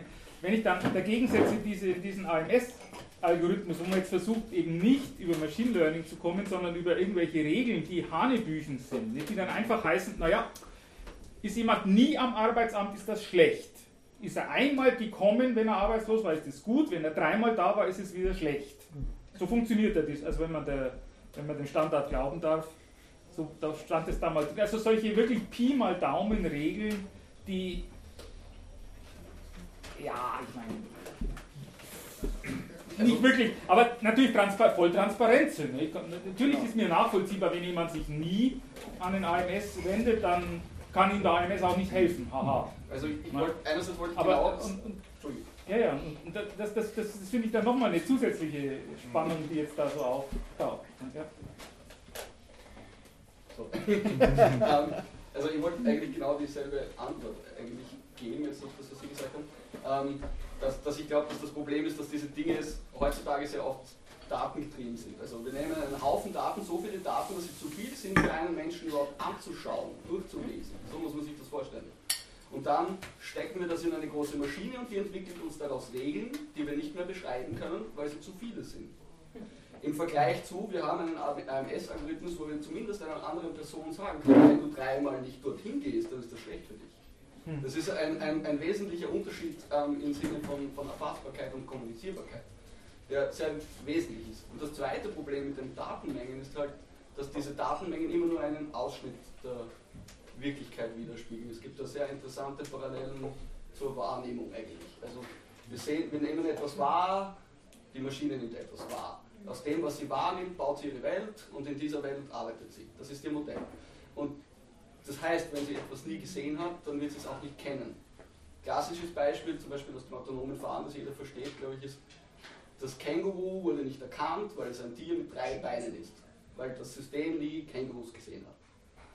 Das ist so ein Loch, das quasi nicht gelernt wurde. Und wenn man das weiter übertragt auf die Breite, dann ist das sowas wie ein Vorurteil in Regeln gegossen. Weil wenn man genug Daten anschaut, wo Verbrecher zum Beispiel aus einer bestimmten Region kommen, aus der Vergangenheit, dann ist das gleichzeitig auch ein Vorurteil und wird dort dann für immer in diesen Regeln irgendwie befestigt. Ja. Genau. Das Vorurteil hat man ja vorhin schon mehrfach angesprochen, also auch die Stigmatisierung Exakt, und genau. Schubladenbildung. Genau. Ich würde gleich mal, wenn du jetzt nichts dazu sagen magst, direkt auch, haben wir noch eine Meldung da drüben? Ja, ich will ein ein praktisches Beispiel aus meinem Leben bringen. Ich bin also vor langer Zeit als kleiner Bub in, der, in die Bank gegangen. Meine, Mutter hat mein, äh, meine Großmutter hat mein Sparbuch äh, angelegt und ich wollte da fünf Schilling einlegen. Da war der Bankkassier und von mir war eine Dame, da war sichtlich eine, äh, so eine Geschäftsfrau, die hatte Unmengen von Belegen am Pult liegen und äh, ich habe das Gefühl gehabt, ich muss jetzt lange warten.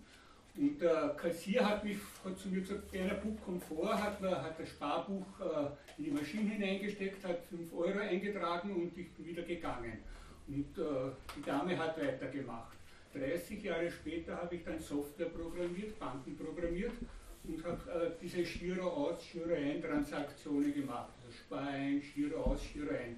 Und da, ist mir, da hatte ich dann so eine äh, Transaktion zu programmieren die Transaktion wird gestartet im Computer, äh, die Transaktion wird abgearbeitet und das ist dann fertig. Und das ist mir dann beim Programmieren klar geworden, äh, wie sich die Zeit durch Algorithmen geändert hat. Also als kleiner Bub kann ich dort nicht mehr äh, vom Kassier vorgelassen werden äh, und äh, mein Job ist erledigt und die andere Dame macht weiter, sondern es wird einfach schlicht linear abgearbeitet und äh, das war für mich sozusagen der Moment, wo ich gemerkt habe, wie Algorithmen jetzt die Welt verändern hätten.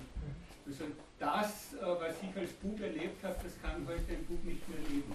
Das ist ein wahnsinnig interessantes Beispiel, was uns Verstehen eigentlich Sie den, das? den Unterschied zeigt zwischen Information und Kommunikation. Ja. Sie haben mit ihrer Anwesenheit, mit dem Kassierer sozusagen, als, als Bub, als kleiner Bub, Ja. kommuniziert. Er hat das gesehen und er konnte durch die Geste sie vorwinken, Genau. mit, mit ihm kommunizieren. Das ist was typisch Ich bin Menschliches. in 20 Sekunden fertig, die Dame Genau. braucht 20 Minuten. Und wenn das durch so ein, Gibt es heute ja, nicht. wenn das durch so ein IT-System durchjagt, Ja, ist das das- Information und das ist aber nicht das gleiche wie Kommunikation. Ja, das ist linear abgearbeitet.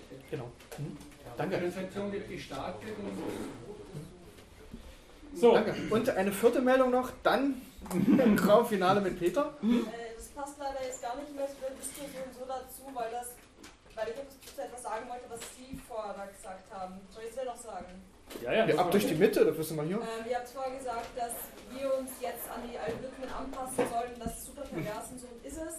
Aber ich wollte nur äh, zum AMS, auf den AMS-Algorithmus zurückgreifen, denn ähm, die Variablen, das sind wenige, es sind eine Handvoll Variablen, die dort äh, bestimmen, was für einen Prozentsatz und wie erfolgreich man wieder einen Job bekommt und so weiter. Eine Variable ist, wie viel Geschlecht man hat.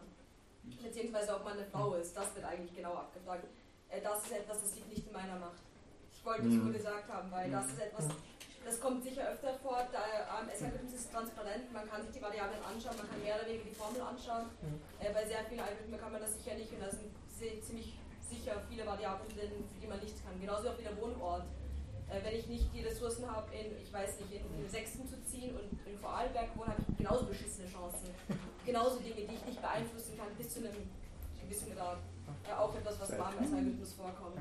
Ja, Kann oder ich zu- auch nicht so beeinflussen. Oder der Geburtsort, den kann man ja existenziell gar nicht beeinflussen. Den Wohnort eventuell noch ein bisschen. Das glaube ich nicht im Algorithmus enthalten. Aber, aber das ist halt das, das Fairness-Thema. Gerade diese, diese Dinge werden ja tausendmal diskutiert. Ja? Also sozusagen, ist es jetzt fair, wenn man das Geschlecht als Unterscheidung hineinnimmt? Ist es fair, wenn aus jeder Gruppe quasi der gleiche Anteil in den drei Kategorien jeweils landet am Ende? Oder ist es fair, wenn man, den, wenn man das überhaupt nicht berücksichtigt? Hilft das überhaupt, wenn man das überhaupt nicht berücksichtigt? Wenn man irgendeinen Proxy drinnen hat, der irgendwie das wieder in das System hineinbringt, wie zum Beispiel Beruf, Unterbrechungen der Berufstätigkeit oder keine Ahnung, die das irgendwie dann hintenrum sowieso wieder das Gleiche machen. Also das ist, das ist, das ist ziemlich komplex, diese Frage. Und ich glaube, das geht wieder ein bisschen in das zurück, äh, sozusagen, dass man sowas nicht einfach beantworten kann. Das muss man diskutieren, was, was, was jetzt fair ist oder richtig irgendwie. Einen haben wir noch, einen abschließenden Buchvorstellungsaktionsrahmen aufgespannt, ausgefüllt, grundiert und reichhaltig koloriert von Peter. Nicht reichhaltig, sondern reichlich. Reichlich. Das ist eine deutliche Unterscheidung. Reichlich. Ähm, insbesondere äh, beantwortet das dritte Buch die Frage, wer macht die Algorithmen, die jetzt ja schon die ganze Zeit aufgetaucht ist, aber auf die klischeehafteste Art und Weise, die man sich vorstellen kann. Die Antwort heißt nämlich, Algorithmen machen Google, Facebook, Amazon und Twitter. Und das alles zusammengefasst in einem neuen Firma und damit diese neue Firma heißt einfach der Circle.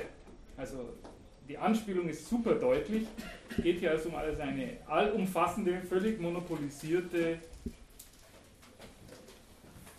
Firma, die die Funktionalitäten der vier genannten und wahrscheinlich einiger mehr noch inzwischen in sich vereinigt und schlichtweg zu, zu einer, einem Monopol ungeahnten Ausmaßes äh, strebt. Das Ganze eingebettet in die Geschichte einer Angestellten, die da also frisch vom College nach einer wenig ersprießlichen ersten beruflichen Erfahrung irgendwo auf dem Land äh, aufgrund von Connections zu einer alten Schulfreundin da eingestellt wird und äh, im Rahmen dieser Firma halt erstmal sozialisiert wird mit den Gedanken, die eben so typische Google-Gedanken sind äh, und dann im Laufe der Zeit verschiedene Erlebnisse auch amoröser Art innerhalb der Firma äh, durchmacht, bis sie dann am Schluss in einem mehr oder weniger apokalyptischen Albtraum landet, der, äh, das ist natürlich ein Spoiler-Alarm, der dann am, ganz am Schluss doch ganz anders noch ausgeht und zwar nicht so, wie man denkt.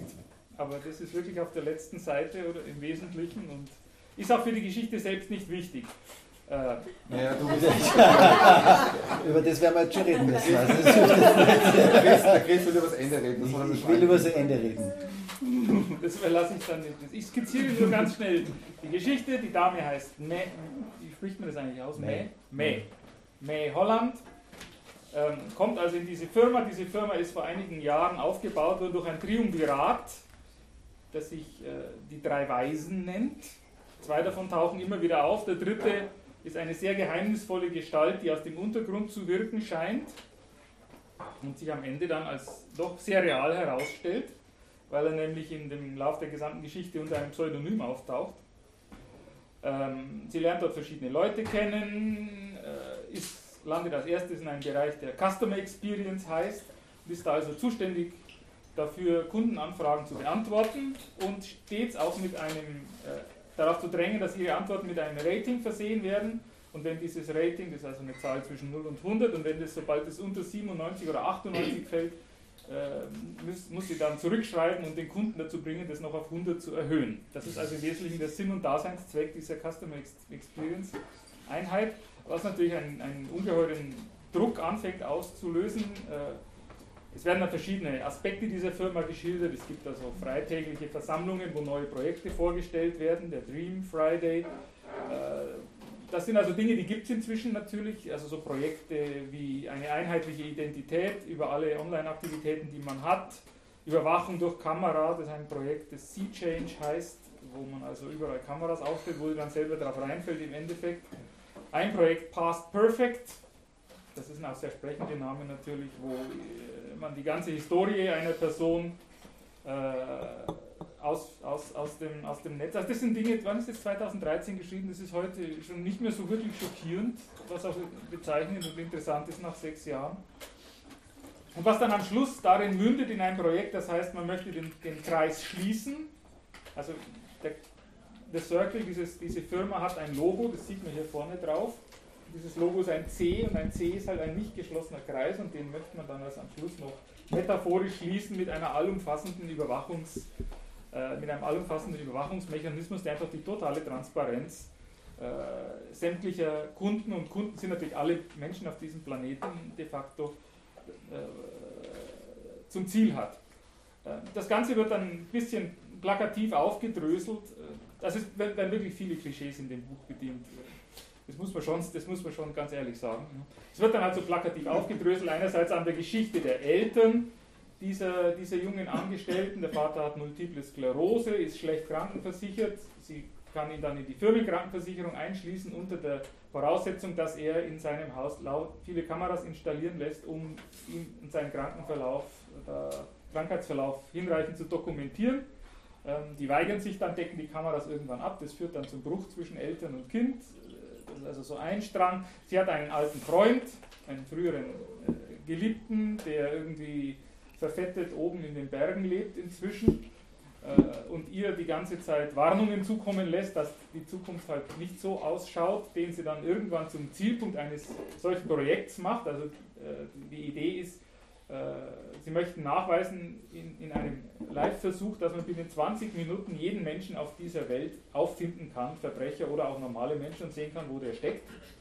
Und da starten die dann also tatsächlich im Netz und da heißt, und sie wählt halt ihren Ex aus als, als Versuchskaninchen äh, und nach fünf Minuten ist der entdeckt und begibt sich dann auf die Flucht, äh, wird von einer Drohne verfolgt, fährt mit dem Auto irgendwie davon, äh, schimpft mit der Drohne aus dem Autofenster, fährt auf eine Brücke und fährt dann über die Brücke hinunter, stürzt ab und stirbt, was dann nur zum zynischen Kommentar der Firma führt, mit autonomen Autos wäre das nicht passiert.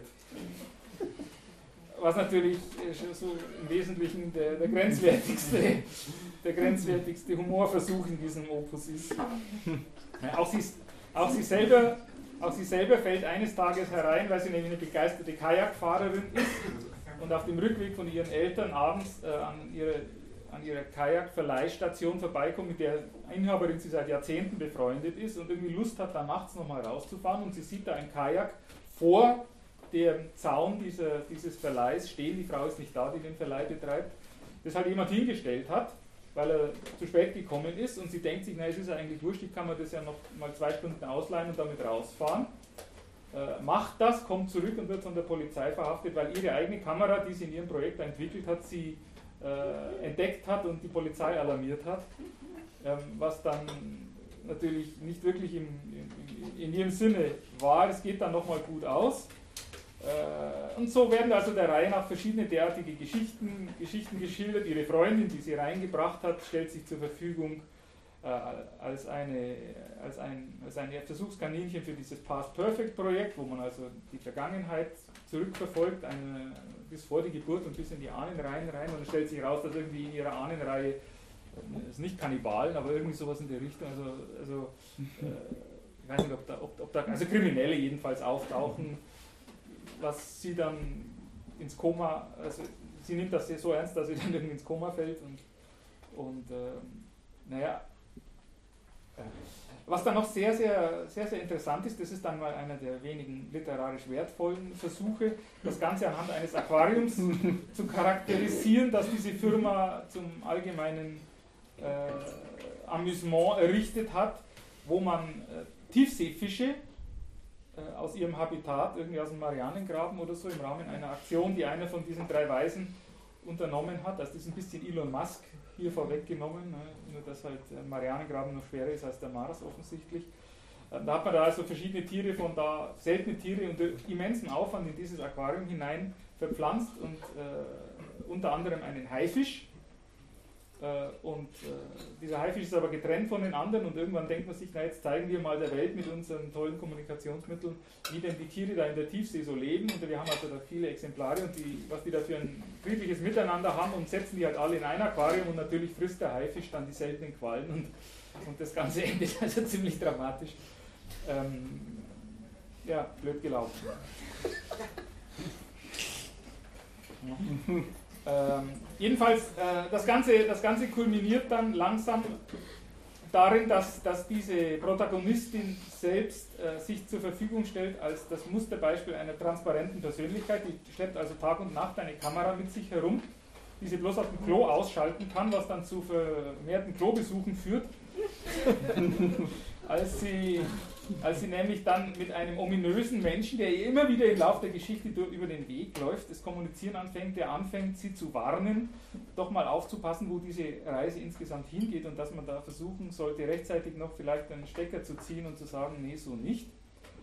Ähm, und wenig anders zu erwarten ist, stellt sich dann heraus, dass diese ominöse Persönlichkeit der dritte dieser drei Weisen ist, der da aus dem Untergrund die ganze Geschichte, die er einst ins Leben gesetzt hat, verfolgt äh, und versucht, äh, als einem klar ist, dass das eine, eine Reise in eine Dystopie ist, die er überhaupt nicht haben wollte, das Ganze noch zu verhindern. Und er wendet sich dann halt als sie, an sie, weil die, also sie verbindet auch eine, eine Sexgeschichte einerseits, aber andererseits, weil er halt denkt, sie kann aufgrund ihrer Popularität da irgendwas ändern. Und äh, das Ganze endet dann also in einem ziemlich kurzen Schlusskapitel. Das sind also drei Bücher. Das erste Buch ist 200 oder 250 Seiten lang, das zweite Buch 50 Seiten, das dritte Buch ist vier Seiten lang, so etwa. Ähm, wo sich dann also am Schluss, jetzt mache ich doch, also jeder, der es lesen möchte, bitte die Ohren zuhalten, jetzt, wo sich dann herausstellt, dass. also Der Chris wiederholt sie. Ist wurscht. Bitte? Der Chris wiederholt sie. Keine Hemmungen. nein, nein. Dass, dass sie sich das also wohl anhört, aber den, diesen, diesen dritten Kollegen dann an seine beiden Kollegen verrät, sodass also die Dystopie tatsächlich weitergeht, wo man eigentlich die ganze Zeit den Eindruck hatte, bis zur letzten Seite, Gott sei Dank, jetzt. Äh, hat das dann doch noch irgendwann ein Ende, das Graben. So, wie gesagt, es ist ein ziemlich klischeehaftes Buch. Andererseits ist es doch gut zu lesen, also wenn man mal zwei Abende frei hat und, und äh, ein bisschen besser, bisschen besser vielleicht versteht, wie das denn innerhalb so eines monopolistischen äh, Konglomerats tatsächlich laufen könnte, wenn es ganz, ganz dumm läuft, dann ist es durchaus ins nicht inspirierend, ja schon inspirierend eigentlich, weil es halt so plakativ geschrieben ist und äh, leichte Kost im Vergleich zu dem. Ähm, ob die Algorithmen tatsächlich so entstehen, ist die große Frage. Ich sehe ja eher unsere Runde so als eine Runde, wo wir genau diskutieren unter den Leuten, die die Algorithmen irgendwo mal mitmachen oder machen oder mit, mitgestalten. Ähm, die Antwort hier ist also ganz einfach. Es ist einfach Google. Punkt. Ich habe jetzt da hinten so eine Meldung gesehen. Oder habe ich jemanden übersehen? Nein.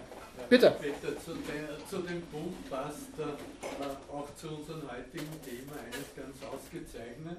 Das heißt der Bestseller-Code und äh, das war auch der Untertitel, was uns ein bahnbrechender Algorithmus über Bücher, Stories und das Lesen verrät. Und in diesem Buch, der Bestseller-Code, wird der Circle äh, sozusagen als prototypisches Buch für einen Bestseller äh, gebracht. Also ein Meta-Algorithmus, das ist sehr gut. Ein, ein, ein Uniprofessor für quantitative Literaturwissenschaft in den USA und eine der führenden Literaturagentinnen der USA, die haben jetzt eine Firma auf Basis dieses Algorithmus, den sie herausgefunden haben aus der Analyse von ein paar tausend erfolgreichen Büchern und verkaufen das an alle großen Verlage. Und jetzt sind wir bei dem, was wir geredet haben, die Normierung durch Algorithmen. Jetzt tun alle Verlage schauen, Super. die Super. Manuskripte an, Super. ob die übereinstimmen mit dem, was die zwei jetzt rausgefunden haben Super. und insbesondere nach dem Modell vom Circle. Von Super, Bethlehem. super, super, ja. Also das kann ich mir super gut vorstellen, weil eben alle Klischees bedient werden, die einem so einfallen zu dieser Geschichte. Das Und muss über, man schon also es gibt sämtliche Module, die, äh, wo, wo man zeigen kann, wie man erfolgreich ein Buch schreibt, sowohl als Sachbuch, Bestseller, wie auch als, als Roman. Und se- äh, interessanterweise haben die zwei ein Manuskript bekommen, das sie zutiefst verabscheut haben und abgelehnt haben. Das war Fifty Shades, oder wer ist das? Fifty Shades, Fifty Shades of Grey. Das hat sie als Literaturagentin nicht angenommen. Ein anderer äh, großer Verlag hat das gemacht, ist dieser bekannte Bestseller geworden. Und dann haben sie sich angeschaut, ob mit ihrem Algorithmus eigentlich dieses Buch ein Bestseller wäre und sind draufgekommen, sie haben persönliche Vorurteile gehabt gegen dem, was da drinnen gestanden ist, nach ihrem Algorithmus. Kerstin, Natürlich, das Kerstin. hat Ja, ja. irgendwas Hat man da- 98% Bestseller. Hat man auch mal den Zauberberg durchlaufen lassen? Hat man auch mal den Zauberberg durch diesen Algorithmus laufen lassen? Das wäre natürlich dann die. Ja, ich glaube, der hat in der USA nicht so eine hohe Auflage, dass er sozusagen über die Hürde gesprungen ist. Aber das, das, wär, das wäre natürlich noch interessant. ja. Das ist hervorragend, ja. Na, Das, das, das schließt irgendwie den Kreis jetzt tatsächlich. Dass wir bei Algorithmen über Algorithmen sind. Genau. Bitte. Und äh, wir müssen auch eh ans Ende kommen, Ja. glaube ich, weil wir äh, ja nicht mehr die Zwei-Stunden-Marke erreichen wollen. Ich muss trotzdem noch was sagen. Er muss trotzdem noch was sagen. Ja, warte schon die ganze Zeit drauf. Ich weiß. also, ähm, ich muss trotzdem übers Ende reden. Ne? Äh, wir, wir lesen, ihr wisst es ja, wir lesen jetzt schon das vierte Mal hintereinander. Ähm, versuchen wir in einem Monat da irgendwie drei Bücher mindestens zu lesen, äh, was nicht immer gelingt. Und beim Circle habe ich tatsächlich angefangen und vor einer Woche ungefähr so die Nerven weggeschmissen und habe mir gedacht, jetzt schaue ich mir den Film an. Ah, okay. Und dann habe ich mir den Film angeschaut, und nachdem ich vom Buch irgendwie so das erste Drittel verarbeitet habe. Äh, habe ich mir gedacht, wenn ich den Film gesehen habe, dann kann ich wenigstens mitreden. Ne? Und ähm, dann habe ich mir gedacht, na, wenn ich ein bisschen Zeit habe, dann kann ich ja nachher dann noch schon ein bisschen. Und ich war verwirrt von dem Ende. Das ist verwirrend. Und dann bin ich draufgekommen, dass der Film ein anderes Ende hat als das Buch. Weil der Algorithmus für Filme. Anders funktioniert. weil, der, weil der Algorithmus für Filme anders ist. Ja? Genau. Und weil es natürlich amerikanische äh, Produktion ist und das Ende vom Film ist ähm, ein bisschen ambivalenter. Ja? Also sie zum Schluss von dem Film äh, macht sie tatsächlich was, was so ein bisschen der Zerstörung des Circles nahe kommt, indem sie nämlich die ganzen äh, persönlichen Daten der anderen zwei Weisen offenlegt und die da, damit quasi so exponiert, dass, das, dass man annehmen kann, dass die Firma zusammenbricht. Ja? Und sie dann das sagt, Secrets are lies, ist eine zentrale Botschaft dort. Ja? Und dann full transparent, also dann voll transparent. Und deswegen, was mich fasziniert hat, ist, dass der, die, der Vorschlag an die Gesellschaft, ne, würden wir nicht alle viel bessere Menschen sein, wenn alles öffentlich wäre? Dass der wirklich dort, also dass der stehen gelassen worden ist, dieser Vorschlag. Im Buch ist es recht eindeutig. Ich habe das Buch nach, das Ende habe ich nämlich auch gelesen. äh, weil das hat mich dann schon irgendwie. Ähm, Im Buch ist es recht eindeutig gelöst, weil es so als Dystopie endet. Ne? Also da, das ist eindeutig eine Dystopie, während der Film recht ambivalent endet in so einem, wo sie sehr glücklich in ihrem Kajak dann da sitzt, von Drohnen umgeben und sich wohlfühlt. Ja. Und jetzt habe ich mich gefragt, was, was soll das? Ne? Und das ist schon eine spannende Frage, die wir vielleicht jetzt dann über Rotwein und, und, und Käse besser bearbeiten könnten.